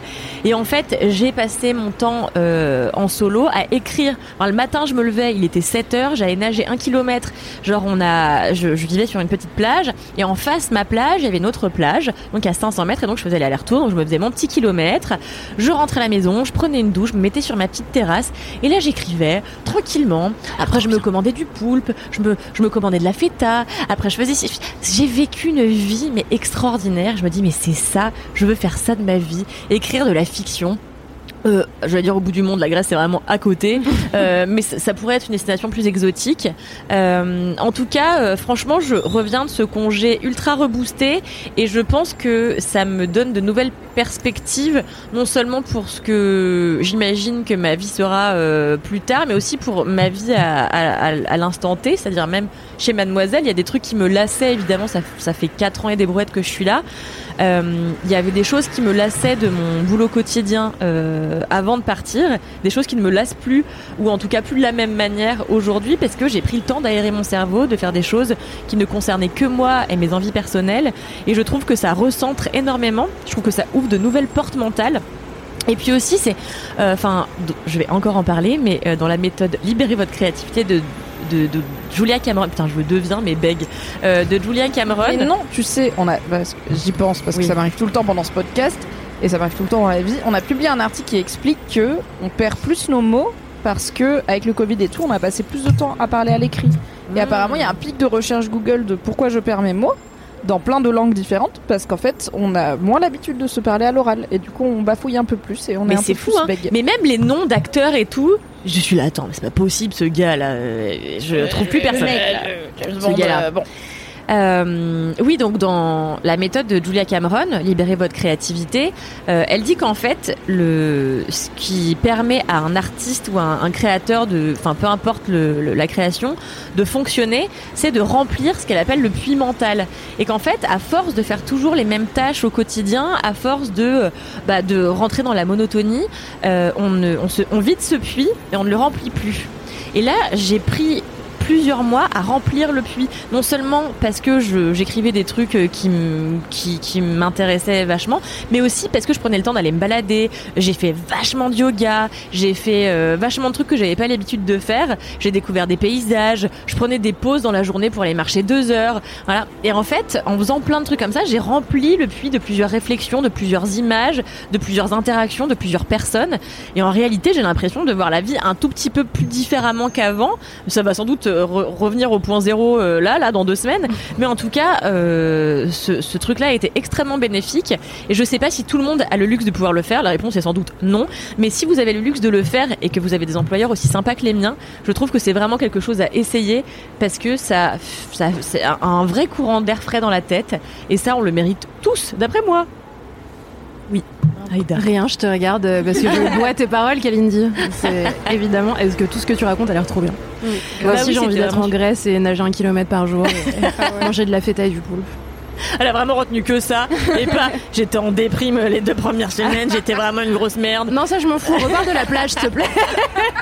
Redis les trucs un peu euh, sympas là. Fais-moi rêver. Mais c'est vrai que faire son, son propre emploi du temps et genre avoir son. Enfin, moi, je- entre la licence et le master, du coup, j'avais aussi fait une année où, où je me suis dit que j'allais bosser sur mes projets pour voir ce que ça faisait, justement. Et donc, euh, bah, faire beaucoup de danse parce que je savais pas si c'était ce que je voulais faire dans la vie ou pas. Et c'est vrai que, enfin, se rendre compte que tu peux faire des trucs sans qu'il y ait un prof, parce que c'est ce qu'on apprend finalement, c'est que à l'école, euh, on se dit ah bah je peux faire des trucs juste parce qu'on m'a dit de le faire. Et donc en fait, quand tu captes que bah ah oui, je peux me mettre à un café et faire ça pendant deux heures et j'ai réussi à le faire. Et c'est archi gratifiant euh, quand tu peux le faire et quand c'est des tafs où De ouf. où t'as pas besoin bah, d'aller quelque part ou faire des trucs euh, physiques, on va dire. Et donc c'est archi agréable de, de faire ça, je pense, euh, quand t'as l'occasion de le faire. quoi. Surtout que j'ai l'impression, enfin moi, euh, souvent j'avais ce truc-là de me dire, je sais plus vraiment qui je suis parce qu'à force de faire toujours la même chose, de fréquenter toujours les mêmes personnes, être toujours au même endroit, je sais plus si ça me va, si ça me correspond, si même je suis contente de travailler avec les gens avec qui je travaille. Il y a plein de choses, tu vois, qui, que tu remets en question à force de bah, d'être un peu dans ton microcosme comme ça. Et là, d'en être un peu sorti, euh, je sais un peu mieux qui je suis, tu vois. C'est un peu cucul après loge que je suis en train de vous raconter. Mais euh, Non, mais je pense que c'est hyper humain. Enfin, je pense que l'inertie déjà, ça, ça bute, tu vois. Même si c'est une inertie d'un truc cool. Mhm. Enfin, c'est, ça arrive dans plein de niveaux. Là, on parle du niveau pro, mais ça arrive en couple, ça arrive en amitié, ça arrive dans tous les états de la vie. Ce truc, t'es là. Est-ce qu'on fait toujours ça parce qu'on aime bien le faire ou est-ce qu'on le fait parce que c'est comme ça qu'on fait tout le temps et que Mm. du coup c'est l'habitude et que ce serait trop compliqué de casser la routine? Et on a bien vu avec les confinements et tout, il y a plein de gens qui se sont réorientés et je pense que c'est pas que parce que, euh, je sais pas, ils ont eu une crise euh, euh, émotionnelle et personnelle à l'idée que ah, la vie peut se finir à n'importe quel moment. Je pense qu'il y a plein de gens qui juste pour la première fois depuis longtemps ont pu parce que le Covid les a mis en chômage technique ou des choses comme ça, ça se voit beaucoup dans la restauration par exemple qui a du mal à recruter. Bah peut-être que la restauration a du mal à recruter parce que plein de gens qui bossaient dedans se sont posés et se sont dit est-ce que ce que je fais, ça me va? Est-ce que je veux le faire dans ces conditions? Est-ce que je pourrais pas le faire d'une façon qui a plus de sens Ou est-ce que je pourrais pas faire complètement autre chose?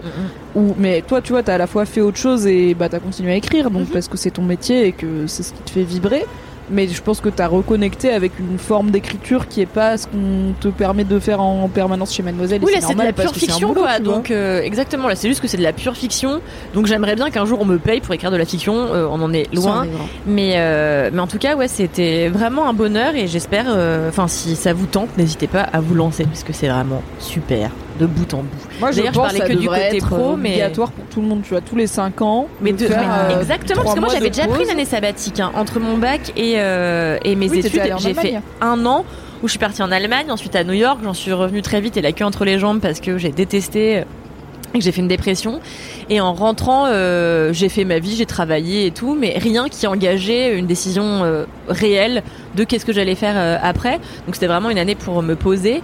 Et franchement, je trouve que en effet, régulièrement, on devrait prendre du temps comme ça pour soi et que ce soit pas euh, quelque chose de, hum, de pénalisant auprès d'un employeur. De, tu vois, quand il reçoit ton CV, voir qu'il y a un an de pause. Je trouve qu'au contraire, ça devrait rassurer sur ah bah cette personne est peut-être maintenant en pleine disposition de euh, qu'est-ce que je veux faire, euh, où je veux aller et tout. Oui, elle a vraiment choisi d'être là, elle a vraiment envie Exactement. là et en plus si c'était euh, généralisé, bah ça poserait plus trop de problèmes de logistique, tu vois, c'est normal tout comme bah il y a plein de gens qui partent pendant un temps de leur boulot parce qu'ils font des enfants et on, bon, ça pose des problèmes systémiques de type la discrimination à l'embauche, mais on, on arrive quand même à fonctionner, je veux dire l'économie ne s'effondre pas dès qu'une personne prend un congé maternité ou un congé paternité.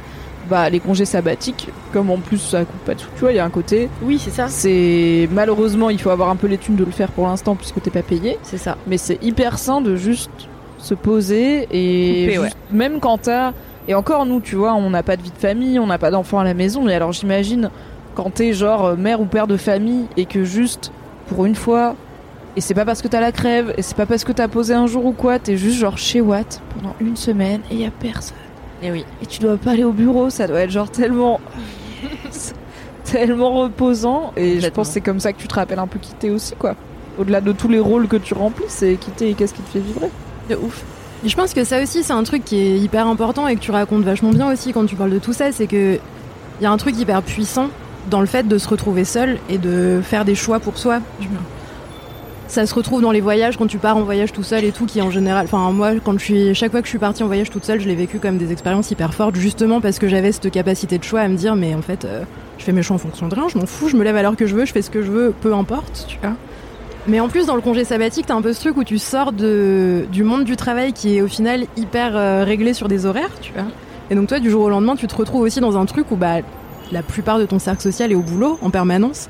Et du coup, t'es seul à devoir choisir comment occuper tes journées. Tu peux pas trouver des excuses en disant allez, je vais trouver des gens. Il s'avère que le chômage est assez élevé en ce moment en France, donc tu peux quand même probablement aller boire des coups à 14 trouver des heures, voilà, aller boire des coups en permanence. c'est pas forcément viable quoi. Mais il y a une espèce de solitude aussi quand tu sors de, du schéma un peu classique euh, du travail qui est hyper puissante et qui permet vachement de savoir euh, justement ce que tu veux faire après, ce que tu veux faire maintenant. De Où ouf. tu Bah, vas, au tu début, franchement, la solitude, je l'ai vachement ressentie. Elle m'a déprimée. Et puis après, je l'ai embrassée. J'étais là, bah, franchement, c'est super, euh, la solitude. Quand tu, tu, quand tu l'as choisie aussi, c'est parce que là, je savais Oui. que je pouvais ne pas être seule. Moi, en vrai, j'ai des amis qui sont pas au chômage, mais qui sont free, euh, qui peuvent venir bosser avec moi au café. Enfin, en vrai, j'avais cette possibilité-là. Donc, euh, c'était cool. Et puis entre temps j'ai pris un coloc euh, qui est un de mes meilleurs amis Kevin parce que c'est pratique il me paye la moitié du loyer. Et en vrai c'est pas négligeable euh, vu euh, le loyer exorbitant que je paye. Euh, donc c'était très bien. Mais oui en fait tu disais oui euh, tu parles du côté professionnel mais aussi ça hum, c'est super pour tout le reste. Enfin j'ai jamais rencontré autant de personnes qu'en étant en congé sabbatique. J'ai rencontré des personnes qui ne sont pas du tout de mon cercle. Parce que je me suis j'ai l'impression que peux je me suis juste rencontrer si ouverte tu oui et aussi si t'es pas dispo de 9h à 18h Oui, c'est 5 ça. jours sur 7 bah probablement que ces gens-là tu les croises pas tu vois exactement parce qu'ils ont une vie à un autre rythme Exactement. Et puis parce que tu t'ouvres, là je me disais bon, t'as envie d'écrire de la fiction, arrête d'être tout le temps en train de te regarder le fion parce qu'en vrai ça va bien d'écrire toujours sur ta tronche, mais peut-être que les autres ont des a des gens histoires. qui ont fait euh, des carrières hein oui c'est vrai, beaucoup d'hommes blancs qui en ont fait des carrières c'est clair. Mais là j'étais là, en vrai, euh, remplis ton puits, écoute ce que les gens te racontent et intéresse-toi aux histoires des autres. Je me trouve un être humain un peu moins dégueulasse qu'avant euh, de prendre ce congé sabbatique et comme j'ai pour projet de quitter cette terre en étant un être humain un peu meilleur que quand je suis arrivée, eh ben j'estime qu'on est sur la bonne voie. Donc euh, voilà. C'est beau. Magnifique. Une très belle voix merci Kalindi pour ce gros très belle petite étape de la vie là C'est vrai. Eva Oui. Quel est le premier gros kiff du reste de ta vie Alors moi c'est une série que j'ai finie euh, bah, juste avant euh, la rentrée, euh, dont la saison 2 est sortie il y a pas longtemps sur OCS. C'est la série Dave de Lil Dicky, qui est un rappeur américain, un rappeur marrant. Je sais pas si on peut. oui alors Je sais pas c'est si lui il aimerait qu'on dise ça, mais c'est vraiment ça quoi. Je pense qu'il. Pense que Moi, c'est j'ai découvert. Son est marrant, déjà. Déjà, il s'appelle Oui, Lil bah oui, c'est ce vrai, chaque littéralement dire petite bite. Oui, j'oublie. Et c'est Loulou, Louise Petrouchka, créatrice de LMK, qui me l'a fait adore. découvrir vraiment dans le mode euh, c'est un débile qui fait du rap et c'est cool. Ouais. J'étais là, mais oui, il est idiot Bah ouais, c'est un gars vraiment qui dit alors euh, voilà, euh, j'ai les cheveux bouclés, euh, j'ai pas trop de dégaine, j'essaye de pécho des meufs, et puis il dit que des conneries à longueur de temps dans ses chansons, mais c'est super drôle. Genre, il a une chanson où vraiment c'est un storytelling de lui qui, qui est en one night, one night stand avec une meuf, et après avoir Ken, il discute, et elle, elle est là, ouais. euh, euh, euh, j'adore les militaires, euh, lui il est là ouais, euh, mais tu crois pas que les aliens ça existe? Et elle est là mais non, mais il faut pas manger de viande. Enfin c'est des trucs qui n'ont aucun sens. Genre, en fait, Et il ils parle avec son cerveau. Enfin bref, c'est n'importe quoi. Je vous conseille vraiment ça. Je sais plus comment ça s'appelle. Ça s'appelle Pillow, Pillow Talking, un truc comme ça. Et donc oui, il a fait une série sur un peu bah, l'histoire de sa carrière, euh, comment euh, c'était un mec euh, dans, dans je sais pas où est-ce qu'il habitait d'ailleurs, euh, dans le fin fond des États-Unis, qui, est- qui a voulu faire du rap en étant bah, un petit mec, euh, euh, voilà, un, un Jewish guy, bouclés, euh. et qui, euh, qui essaye de faire carrière dans ce milieu euh, et qui en plus fait du rap rigolo et qui a un nom un peu ridicule. et, et donc bah, la saison 1 c'est vraiment son parcours pour essayer de devenir pro et la saison 2 euh, est un peu différente parce que parce que bah, évidemment il, il évolue en tant que rappeur et c'est c'est plus enfin je pensais pas que ça allait être aussi touchant euh, parce qu'au au début c'est juste débile et drôle et après, ça évolue vachement euh, dans un truc un peu plus touchant où bah voilà, il a des histoires d'amour, euh, il a des histoires d'amitié qui tournent mal parce que bah voilà, il a du mal à gérer euh, son narcissisme d'artiste et euh, ses relations. Et je pense que, enfin, en fait, moi, je suis toujours très impressionnée par euh, les gens qui arrivent autant à écrire sur. euh, on ressent que c'est quand même leur vie et qu'ils arrivent à en faire un truc aussi. bah, euh, avec beaucoup d'autodérision et beaucoup de sincérité et de vulnérabilité. Et je trouve que c'était super, super bien fait. Et, euh, et en plus, bon, il y a des moments ultra délirants où il y a un moment où il essaye de trouver l'inspiration et il se retrouve euh, face à lui-même, qui est en fait. euh, pff, voilà, c'est dur à expliquer.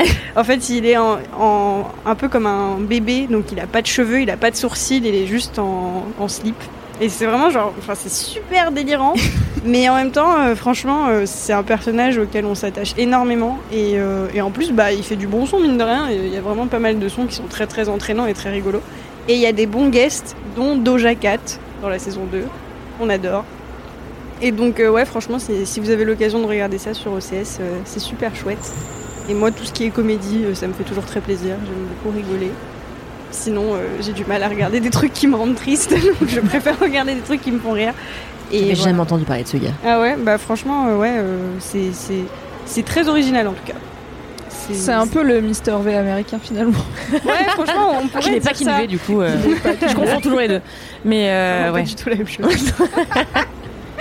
Mais ouais, voilà, je voilà, je sais pas trop quoi raconter de plus sur. euh, Bah, sur en fait, ok, c'est un peu dur, mais j'ai l'impression que. Enfin, j'arrive pas trop à comprendre où est la fiction, où est la réalité, Mm. tu vois Est-ce que c'est un genre de biopic Non, un c'est pas peu, du euh, tout tourné façon comme un. Mile mais rigolo de sa carrière ou est-ce que c'est une réinvention complètement absurde de sa vie. Je pense qu'il y a juste beaucoup d'anecdotes, tu vois, qui ont été repi- repiochées pour faire une fiction, mais je- enfin, c'est pas du tout fait comme un docu ou. Ah mais donc c'est de la fiction. Ah oui, c'est totalement d'accord, de la fiction. Et, et c'est- pas du tout euh, tourné comme un docu, docu où on suivrait quelqu'un euh, qui essaye vraiment de devenir une star. Parce que, alors par contre, je sais pas, je suis- je suis pas sûre de mon anecdote, mais je crois que non, je confonds avec euh, Master of None. C'est ses vrais parents dans la série. Mais là, Oui, là, il y a ses Master of None, c'est ses vrais parents, aussi. yes. On voit ses parents qui sont hilarants, la mère surprotectrice, enfin toujours les trucs très classiques du, du fils à, à maman, mais c'est très très très rigolo. Et, euh, et puis euh, les personnages secondaires aussi, euh, il y a un humoriste dont j'ai plus le nom qui joue son manager qui est super drôle sur scène, qui, qui, qui, qui est aussi un peu loufoque. Enfin, ils sont tous un peu tarés. Et il y a aussi un autre mec dont j'ai plus le nom non plus. Non, mais c'est la infos ici. c'est la règle de LMK, t'inquiète. Et- Vous irez sur Allociné ou sur IMDB, vous aurez les noms des gens. Voilà, Qui nous on les euh, a pas. qui joue son, ce- le mec qui fait ses prods de, de musique et qui est en fait euh, le, dans la vraie vie qui fait partie du, du groupe de rap dans lequel était Tyler the Creator. Ah, The Creator. c'est... Taco? Ah, je l'aurais pas. Je crois que c'est Taco, je suis pas sûre. Ah, j'aurais Ouais. pas le nom du gars, genre, Non, je, ouais. le nom du collectif. Donc, si Ouais, moi non plus, ça, j'ai Haute Future. Voilà. C'est ça le collectif. Ouais, Oh, attendez, attendez, excusez-moi, Yes. qu'est-ce qui se passe?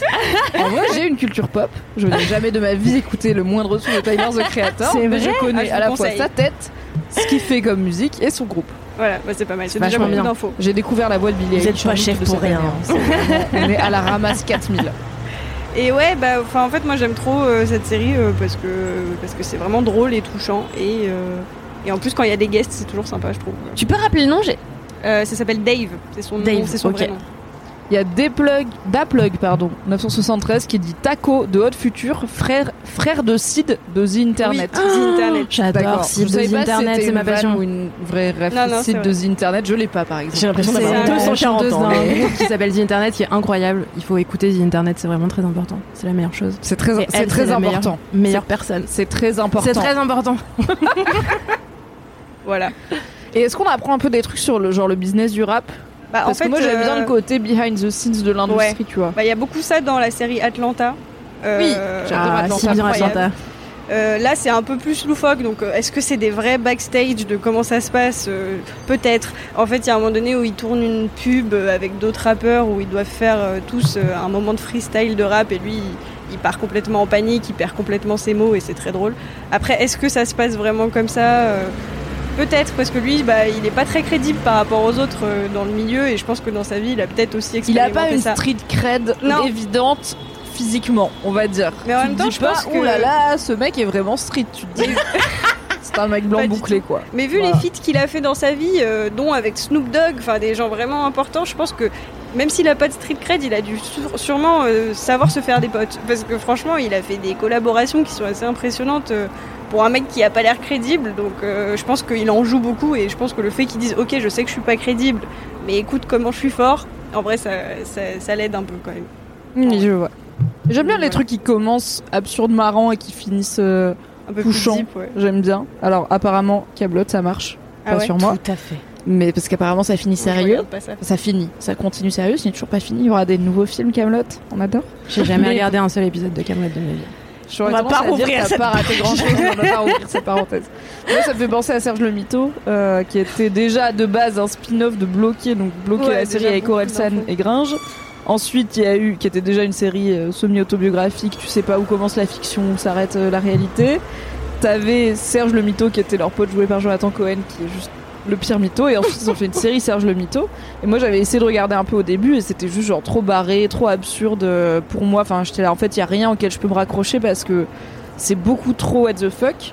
Et c'est je crois à l'époque Fabrice Florent qui m'avait dit regarde un peu sur la fin les derniers épisodes et en fait c'est hyper touchant et c'est toute l'histoire de bah pourquoi Serge le mytho c'est un mytho c'est Ouais, que bah oui. il sait pas quoi faire de sa vie et pour une fois il aime bien une meuf et il sait pas s'il doit être lui-même. Enfin c'était mignon et j'étais là c'est BG d'avoir enfin c'est classique mais en même temps c'est dur de bien le faire de vendre un truc comique qui marche en comédie c'est-à-dire c'est vraiment drôle et c'est touchant en même temps. C'est quand même un équilibre qui est pas simple et à la base le mec il est rappeur quoi. Il est pas acteur il est pas euh, scénariste. Ouais, c'est quand même BG qui a réussi à faire euh, tout ça, quoi. C'est un bon exercice d'acteur aussi. C'est vrai qu'à la base, c'est pas un acteur et c'est un- Moi, je suis toujours très impressionnée par les gens qui arrivent à tout faire. euh, C'est comme euh, I, May I, I May Destroy You. euh, vraiment, comment c'est possible d'avoir écrit, réalisé, tout faire. C'est trop impressionnant. Franchement, déjà, jouer et réaliser, je comprends.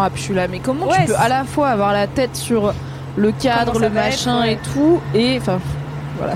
Grande Parce qu'il y a des gens cinéaste. qui t'aident. hein, le euh, cadre. Oui, mais bon, même s'il t'aide de faire l'un ou l'autre, ça a déjà l'air hyper dur, tu vois, faut- faire les deux. un taxe, ouais. Et avoir du coup le recul de comment tu te filmes toi-même et comment tu joues toi-même et avoir Mm. un regard critique. Enfin, du coup, t'as un regard critique sur ton jeu et sur ta réal et sur ton écriture en plus parce qu'elle a écrit euh, Michaela Coel, elle a écrit euh, Destroy You. Enfin, c'est Ouais, quand même trop de pression.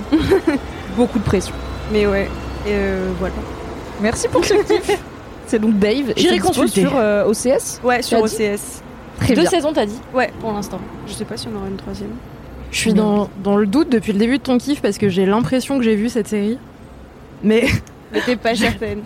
Non, mais j'ai un problème, je m'endors compulsivement devant tout ce que j'essaye de Ça, regarder après 21h. Dangereux. Hein. Et du coup, la, la personne qui vit et qui dort avec moi euh, pète des câbles parce que je l'oblige à revoir les mêmes choses sans fin, tu vois, chaque Mm. jour euh, en permanence. Moi, je m'arrête au bout de Et, 15 euh, minutes de film à chaque fois. Tu sais, genre, on commence à regarder un truc et puis, genre, en fait, déjà, regarder un truc dans une position allongée, c'est vraiment Bah pas ouais. une bonne idée. On est Et vraiment, à chaque fois, je suis là. Non, il faut qu'on dorme là. je tiens C'est plus ça. le coup. Ça fait 15 minutes qu'on regarde les Gardiens de la Galaxie et j'en plus. je suis allongée. Oh non, je fais fermé les yeux, je dors, vraiment ça.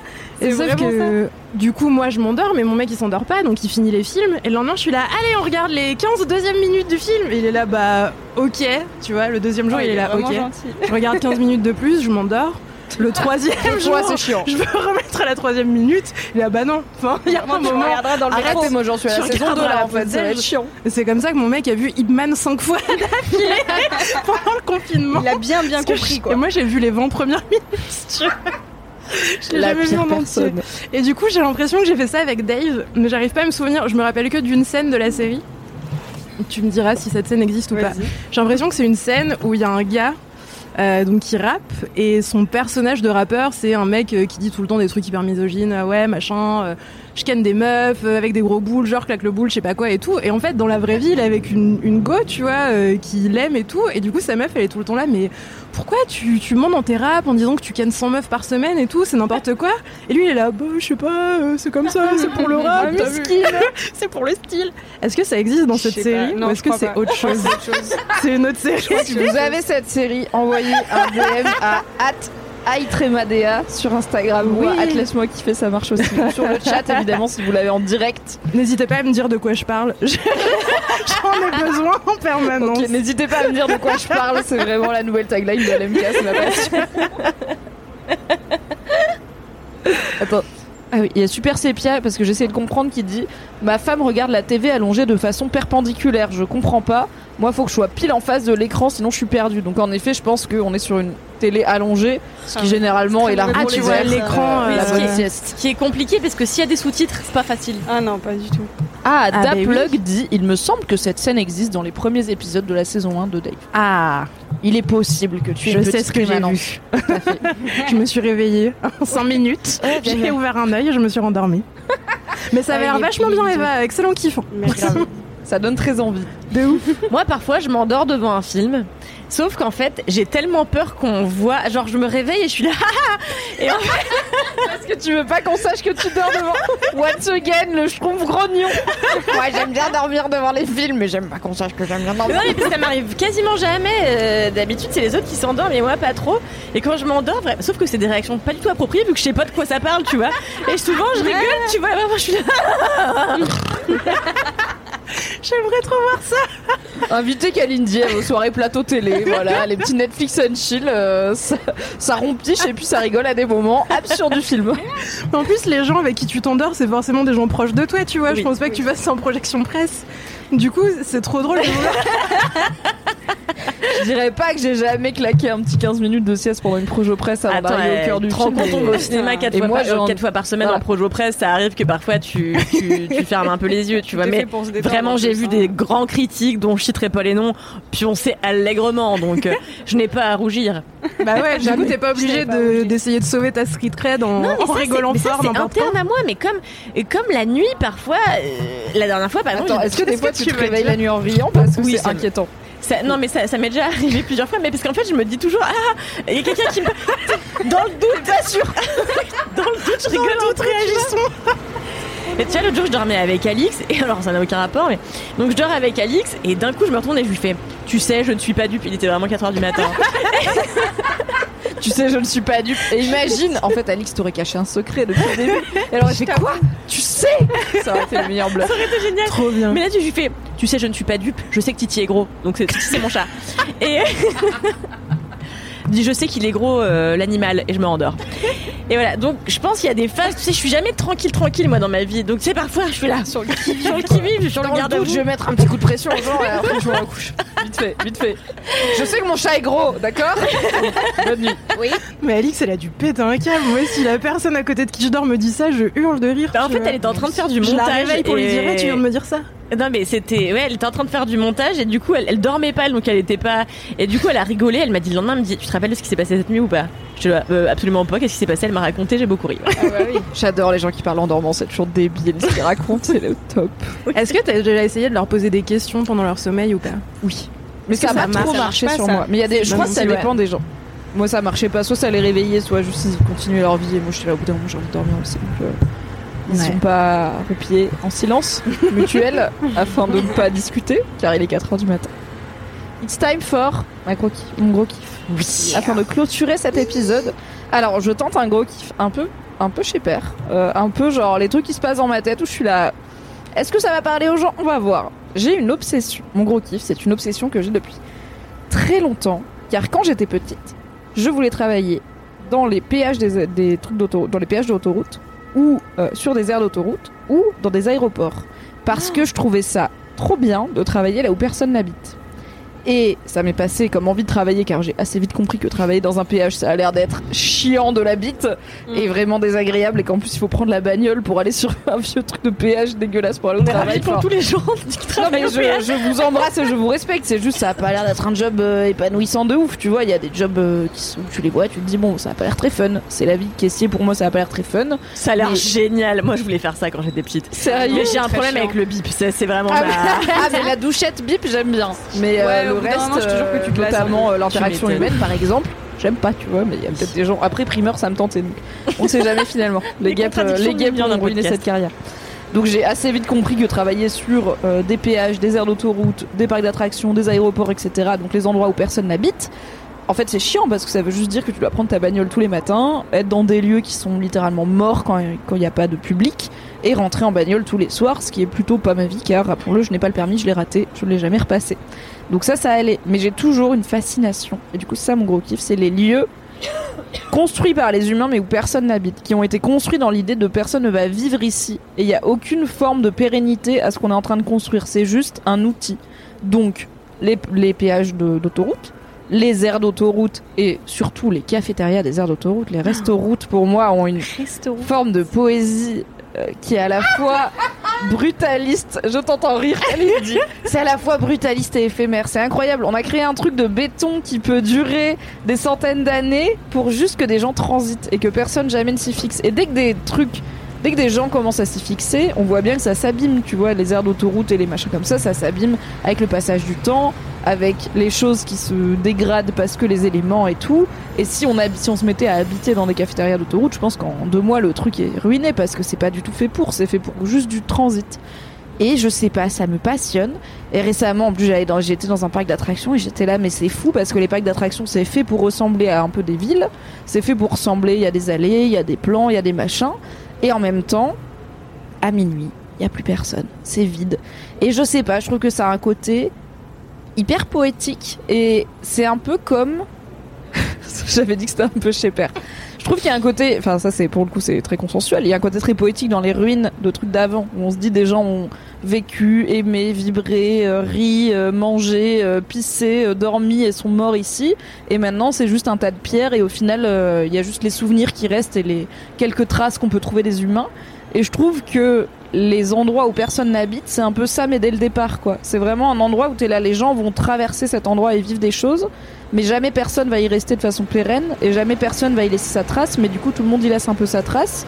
Et les lieux, ils évoluent avec les gens, t'as des petits tags, t'as des petites, des, des marques d'usure, des choses comme ça. Et tout le monde a des souvenirs dans ces lieux-là, dans ces, dans ces lieux-là, mais, mais ce lieu-là n'a pas du tout été construit pour que des gens y restent. Je trouve que c'est d'une poésie, poésie folle. Et du coup, mon kiff, c'est les lieux où personne n'habite, mais qui ont été construits par les humains. Et j'ai un gros kink pour toute l'esthétique, euh, comme fait beaucoup euh, Simon Stallenhag, c'est un artiste suédois qui fait du de l'art euh, numérique, donc qui fait en gros des images, quoi, des très belles, enfin de la.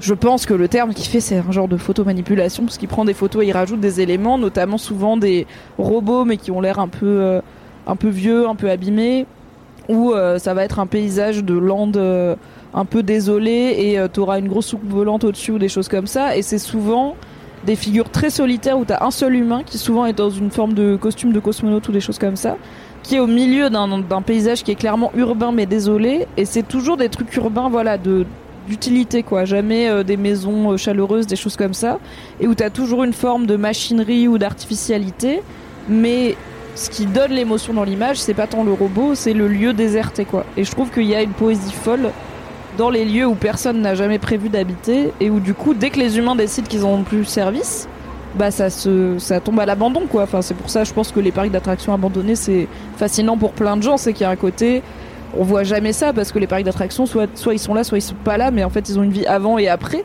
Et je sais pas, je trouve qu'il y a énormément de poésie dans les lieux où personne n'habite. Donc si j'étais moins flippette, je ferais l'urbex pour aller euh, sur des anciennes aires d'autoroute Avec désaffectées. ce qui Codex, est- Codex Urbe, Anus. oui, avec Connexion Anus, évidemment, l'ami de Cédric qui fait du street art et de l'urbex. Mais je sais pas, je trouve que c'est très beau. Et alors, je sais qu'il y a un film qui m'a mis cette vibe, enfin, qui, où je, quand j'ai vu ce film, je me suis dit, ah, je suis pas solo, c'est euh, J'ai toujours rêvé d'être un gangster. Qui est Ah, un film trop beau. Samuel Benchetri, Voilà. plus que tout. Avec Edouard Baird, avec Jean Rochefort, enfin bref, il y a plein de beaux mondes qu'on adore, et en plus il est en noir et blanc, si je me souviens bien, donc euh, c'est rare les films contemporains en noir et blanc, et c'est un choix esthétique qui souvent a du sens, et ça se passe dans une, une cafétéria, un grill de resto route quoi, donc vraiment le setup le moins sexy, ou faire un film en noir et blanc avec Edouard Baird, Jean Rochefort, etc., euh, Anna Mouglalis, enfin vraiment des, des grands noms euh, du cinéma un peu poétique, et euh, en fait c'est juste, il me semble que, je l'ai pas vu depuis longtemps, il me semble que le personnage du film entre guillemets c'est ce lieu-là et que tout se passe un peu dans ce lieu-là quoi. Je me souviens qu'il y a un moment un peu coffee and cigarette euh, où euh, il y a euh, juste deux personnes qui parlent dans un box nul en plastoc nul de, de cafétéria d'autoroute quoi, mais qui parlent de, de trucs hyper émouvants. De et c'est peut-être parce que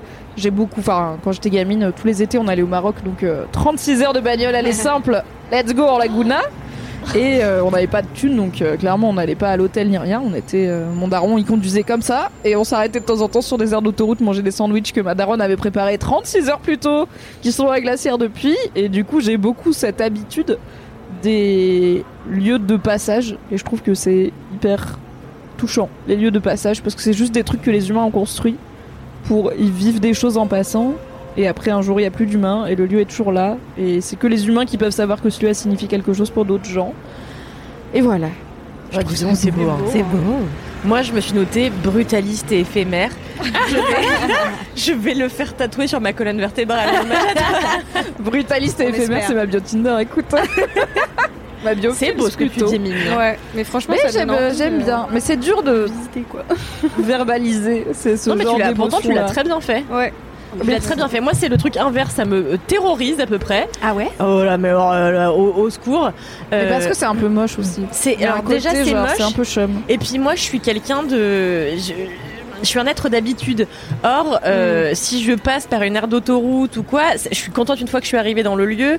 Mais si tu veux, le transport, le truc où je ne peux pas m'établir et qui ne représente au- aucun, aucune chose ancrée dans le quotidien, euh, me plaît pas du tout. Et en plus, les autoroutes, je déteste ça. Pourquoi? Parce que tout le temps, à la courte paille, ils disent le jambon braisé de la semaine. À chaque fois que je prends l'autoroute, il y a le jambon braisé de la semaine. Donc on arrête de prendre pour une andouille, un peu de ta gueule. Ouais, je crois aussi. Non, mais après, le, je pense que, je sais pas si ça existe un photographe qui aurait, euh, enfin, t'as parlé de, de montage et tout, mais genre ce serait trop stylé, genre dans le monde entier, euh, quelqu'un qui aurait genre, exploré les, les endroits comme ça, euh, genre les aires d'autoroute dans le monde entier, je- j'aimerais bien voir ce genre de Je pense que ça se fait parce que c'est un truc qui, en plus, avec, euh, c'est souvent des esthétiques très bétonnées et tout. Enfin, quand on parle de ce genre Ouais, de lieu, c'est des trucs assez récents, tu vois. Donc il y a beaucoup, il y a des photographes qui sont spécialisés là-dedans. Il y a euh, Super Sepia qui dit que effectivement en anglais ça s'appelle les, les liminal spaces, les liminal spaces, pardon. C'est-à-dire c'est vraiment un endroit entre deux quoi. C'est un endroit à la fois dans le temps et hors du temps. Et il y a euh, et c'est une une fascination pour beaucoup d'artistes. Euh, j'ai clairement pas inventé grand chose avec euh, ce kiff, mais euh, il y a beaucoup de photographes spécialisés et après euh, t'as des touches un peu culturelles aussi par pays tu vois genre une aire d'autoroute américaine et une Bah aire ouais. d'autoroute française et une aire d'autoroute allemande et une aire d'autoroute coréenne n'ont pas la même tête mais t'as la même vibe la même énergie de c'est l'endroit Ah ouais. où tu passes et où en plus il y a un peu un côté tu peux être qui tu veux tu vois tu personne sait que qui tu es quand tu passes là et il y a peut-être une petite fascination pour euh, tous les films avec des gens qui vivent sur la route qui viennent de nulle part qui vont nulle part mais tu vois, toi, tu disais, t'aimes bien t'ancrer dans un endroit.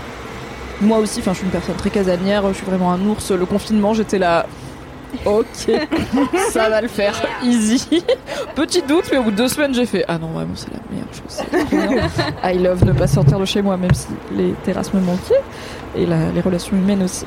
Mais je sais que quand j'étais gamine et que justement on faisait tout ce trajet jusqu'au Maroc, il y avait un moment en, en gros, donc on tra- donc moi j'ai grandi dans la Drôme au sud de Lyon, donc on faisait tout, on allait jusqu'à la Méditerranée. Ensuite, on faisait tout le long de l'Espagne sur la côte méditerranéenne. Ensuite, on arrivait à Gibraltar. Là, on prenait le bateau, ce qui pouvait prendre entre, enfin le bateau en soi, ça prend 2-3 heures, mais parce que le détroit est petit, mais l'attente du bateau avec l'intégralité des autres blédards qui rentrent à la maison. On a eu un pic à 12 heures une fois d'attente sur le parking. Pas de clim, full cagnard. L'Espagne, en août, 12 heures, c'était très long. Maintenant, ils ont beaucoup fluidifié. Écoute, euh, le Maroc et l'Espagne ont bien taffé pour qu'on arrête de souffrir 12 heures dans un parking. Mais du coup, le bateau, c'était un peu le signe de OK, on arrive bientôt, puisqu'on prend le bateau. Mais en même temps, on arrive bientôt, mais il y a encore 6 heures de route au moins, parce qu'on prend le bateau, c'est 3 heures. Ensuite, il faut sortir du bateau, on va dire, ça prend déjà 40 minutes. Et après, il faut faire la route, on arrive à Tanger, euh, jusqu'à Casablanca, où on retrouve ma famille. Donc bon, on prend le bateau, on n'est vraiment pas arrivé, mais au moins t'as ce côté genre il nous reste, on est bientôt arrivé proportionnellement à ce qu'on vient de se taper. Et je sais que genre une heure avant d'arriver à Gibraltar, comme en plus on a fait la nuit en bagnole, il y a plein d'étoiles, c'est des zones très euh, désertiques de l'Espagne, enfin des autoroutes quoi, donc clairement il n'y a pas trop de, de grandes villes à côté. J'avais toujours ce truc dans ma tête de c'est pas j'espère qu'on n'arrive jamais, mais c'est un peu genre on va jamais arriver et on n'est jamais parti. Genre la vie c'est ça, tu vois, c'est la route, c'est let's go et c'est juste le, voyage et le trajet et les endroits random, les fameux liminal spaces où personne n'habite et où il y a juste des gens où on peut interagir brièvement et en fait on est juste des trucs qui fuguent dans la vie des autres et on se recroisera plus jamais et je sais pas, je trouve c'est ça me ça me faisait toujours un truc de limite quand on arrive quand on commençait à arriver que je commençais à reconnaître les bâtiments et tout, j'avais un côté genre ah fuck ok maintenant il faut se remettre dans la vie quoi j'étais dans la zone mentale de on est en voyage et pourtant enfin on était en famille on papotait euh, on regardait des films j'écoutais Linkin Park enfin bon une vie d'adolescente euh, relativement classique mais euh, il y avait ce truc de au bout d'un moment t'es tellement sur la route que t'es t'es juste sur la route et aujourd'hui, c'est un mélange de Claire Chazal et Kerouac. C'est vraiment, le meilleur mélange. Kerouac vraiment Claire, Claire Kerouac. Kerouac. Clairwac. Voilà, on va t'appeler Oh, Clairwac. oui, Clairwac. C'est très breton comme nom. Hein, dans l'image. Clairwac, euh, ça doit être dans le Morbihan quand même. voilà, c'était mon petit kiff euh, absurde. Mais nous loin, euh, Mimi. Voilà. On C'est ce était qui se passe dans ma tête, voiture, hein. Des fois, quand il y a trop de voitures et pas assez d'arrêts, c'est il y a que la voiture. Bah, c'était très beau, hein. Ouais, puis je comprends, euh, je comprends ce côté. Sur les aires d'autoroute ou les endroits comme ça, je sais pas, moi ça m'évoque aussi un peu les, les transits euh, aériens ou les trucs comme ça. T'es dans un endroit, tu sais pas quel jour on est, tu sais pas quelle heure il est. Il- Tu pourrais être n'importe quand et n'importe où. Et en fait, ce serait la même chose, tu vois. Oui, Et je genre les comprends dans correspondances d'aéroport, ça marche trop bien. Quand j'ai fait une fois dans ma vie, j'ai été au Japon et au retour, on avait une escale à Dubaï euh, et euh, bah, l'aéroport de Dubaï, quoi. Donc j'ai clairement pas vu Dubaï. J'y ai passé Et j'avais de genre ma vie. c'est 5 horrible. heures d'escale. Et en fait, j'étais, j'ai vu Heineken Bar. J'ai dit, ah, vas-y, je vais me prendre une bière. Et en fait, il était 7h30 du mat. Et je ouais, bah, en fait, moi, je pars de Tokyo, j'arrive à Lyon. Il est heure de rien, de matin de rien. Enfin, il est juste genre, j'ai envie d'une bière, je vais prendre une bière. C'est juste le choix que je peux faire dans ma vie. Mais sinon, l'horloge n'a pas de sens. Tous ces gens qui sont là n'ont pas de sens. Ils ont tous leur propre horloge et tout. Donc pour les, bah, le genre le film Le Terminal avec Tom Hanks qui vit dans un aéroport parce qu'il a plus de pays. Entre temps, il a pris l'avion, son pays a disparu et il peut plus aller nulle part parce que son passeport marche pas. Je pensais que ça allait être grave ma cam. Au final, pas tant. J'étais un peu déçue. Je trouve que chiant, l'intrigue hein. est pas fou- folle. Mais sur le concept, Vraiment, Tom Hanks en pyjama, on en est sur le concept, c'est vraiment tout ce qui se passe dans ma tête dès que je fous le pied dans un aéroport. C'est genre, et si tu restais là pour toujours Est-ce que t'existerais vraiment? Les grandes questions. J'ai envie de refaire ce film là. On refera un jour ce film avec des meufs qui aiment bien euh, être dans des endroits où il y a personne, euh, qui habitent pour de vrai. Et où tout le monde part. C'est très On boira des bières à 7h du Ouais. matin. Grave.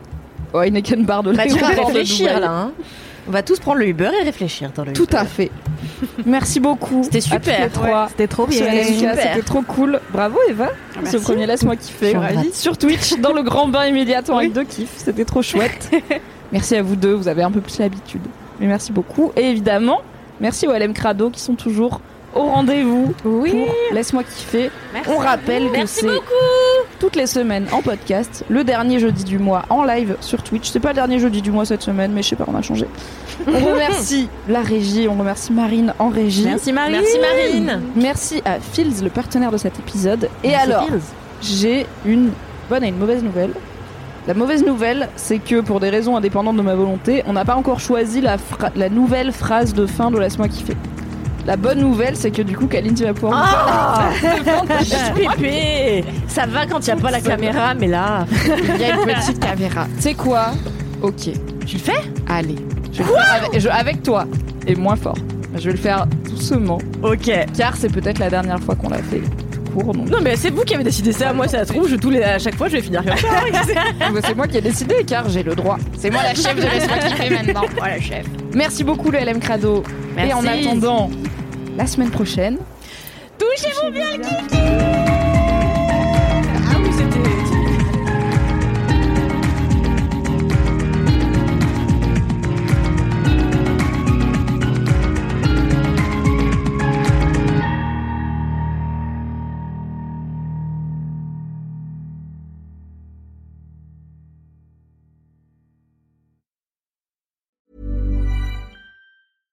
when it comes to your finances, you think you've done it all. You've saved, you've researched, and you've invested all that you can.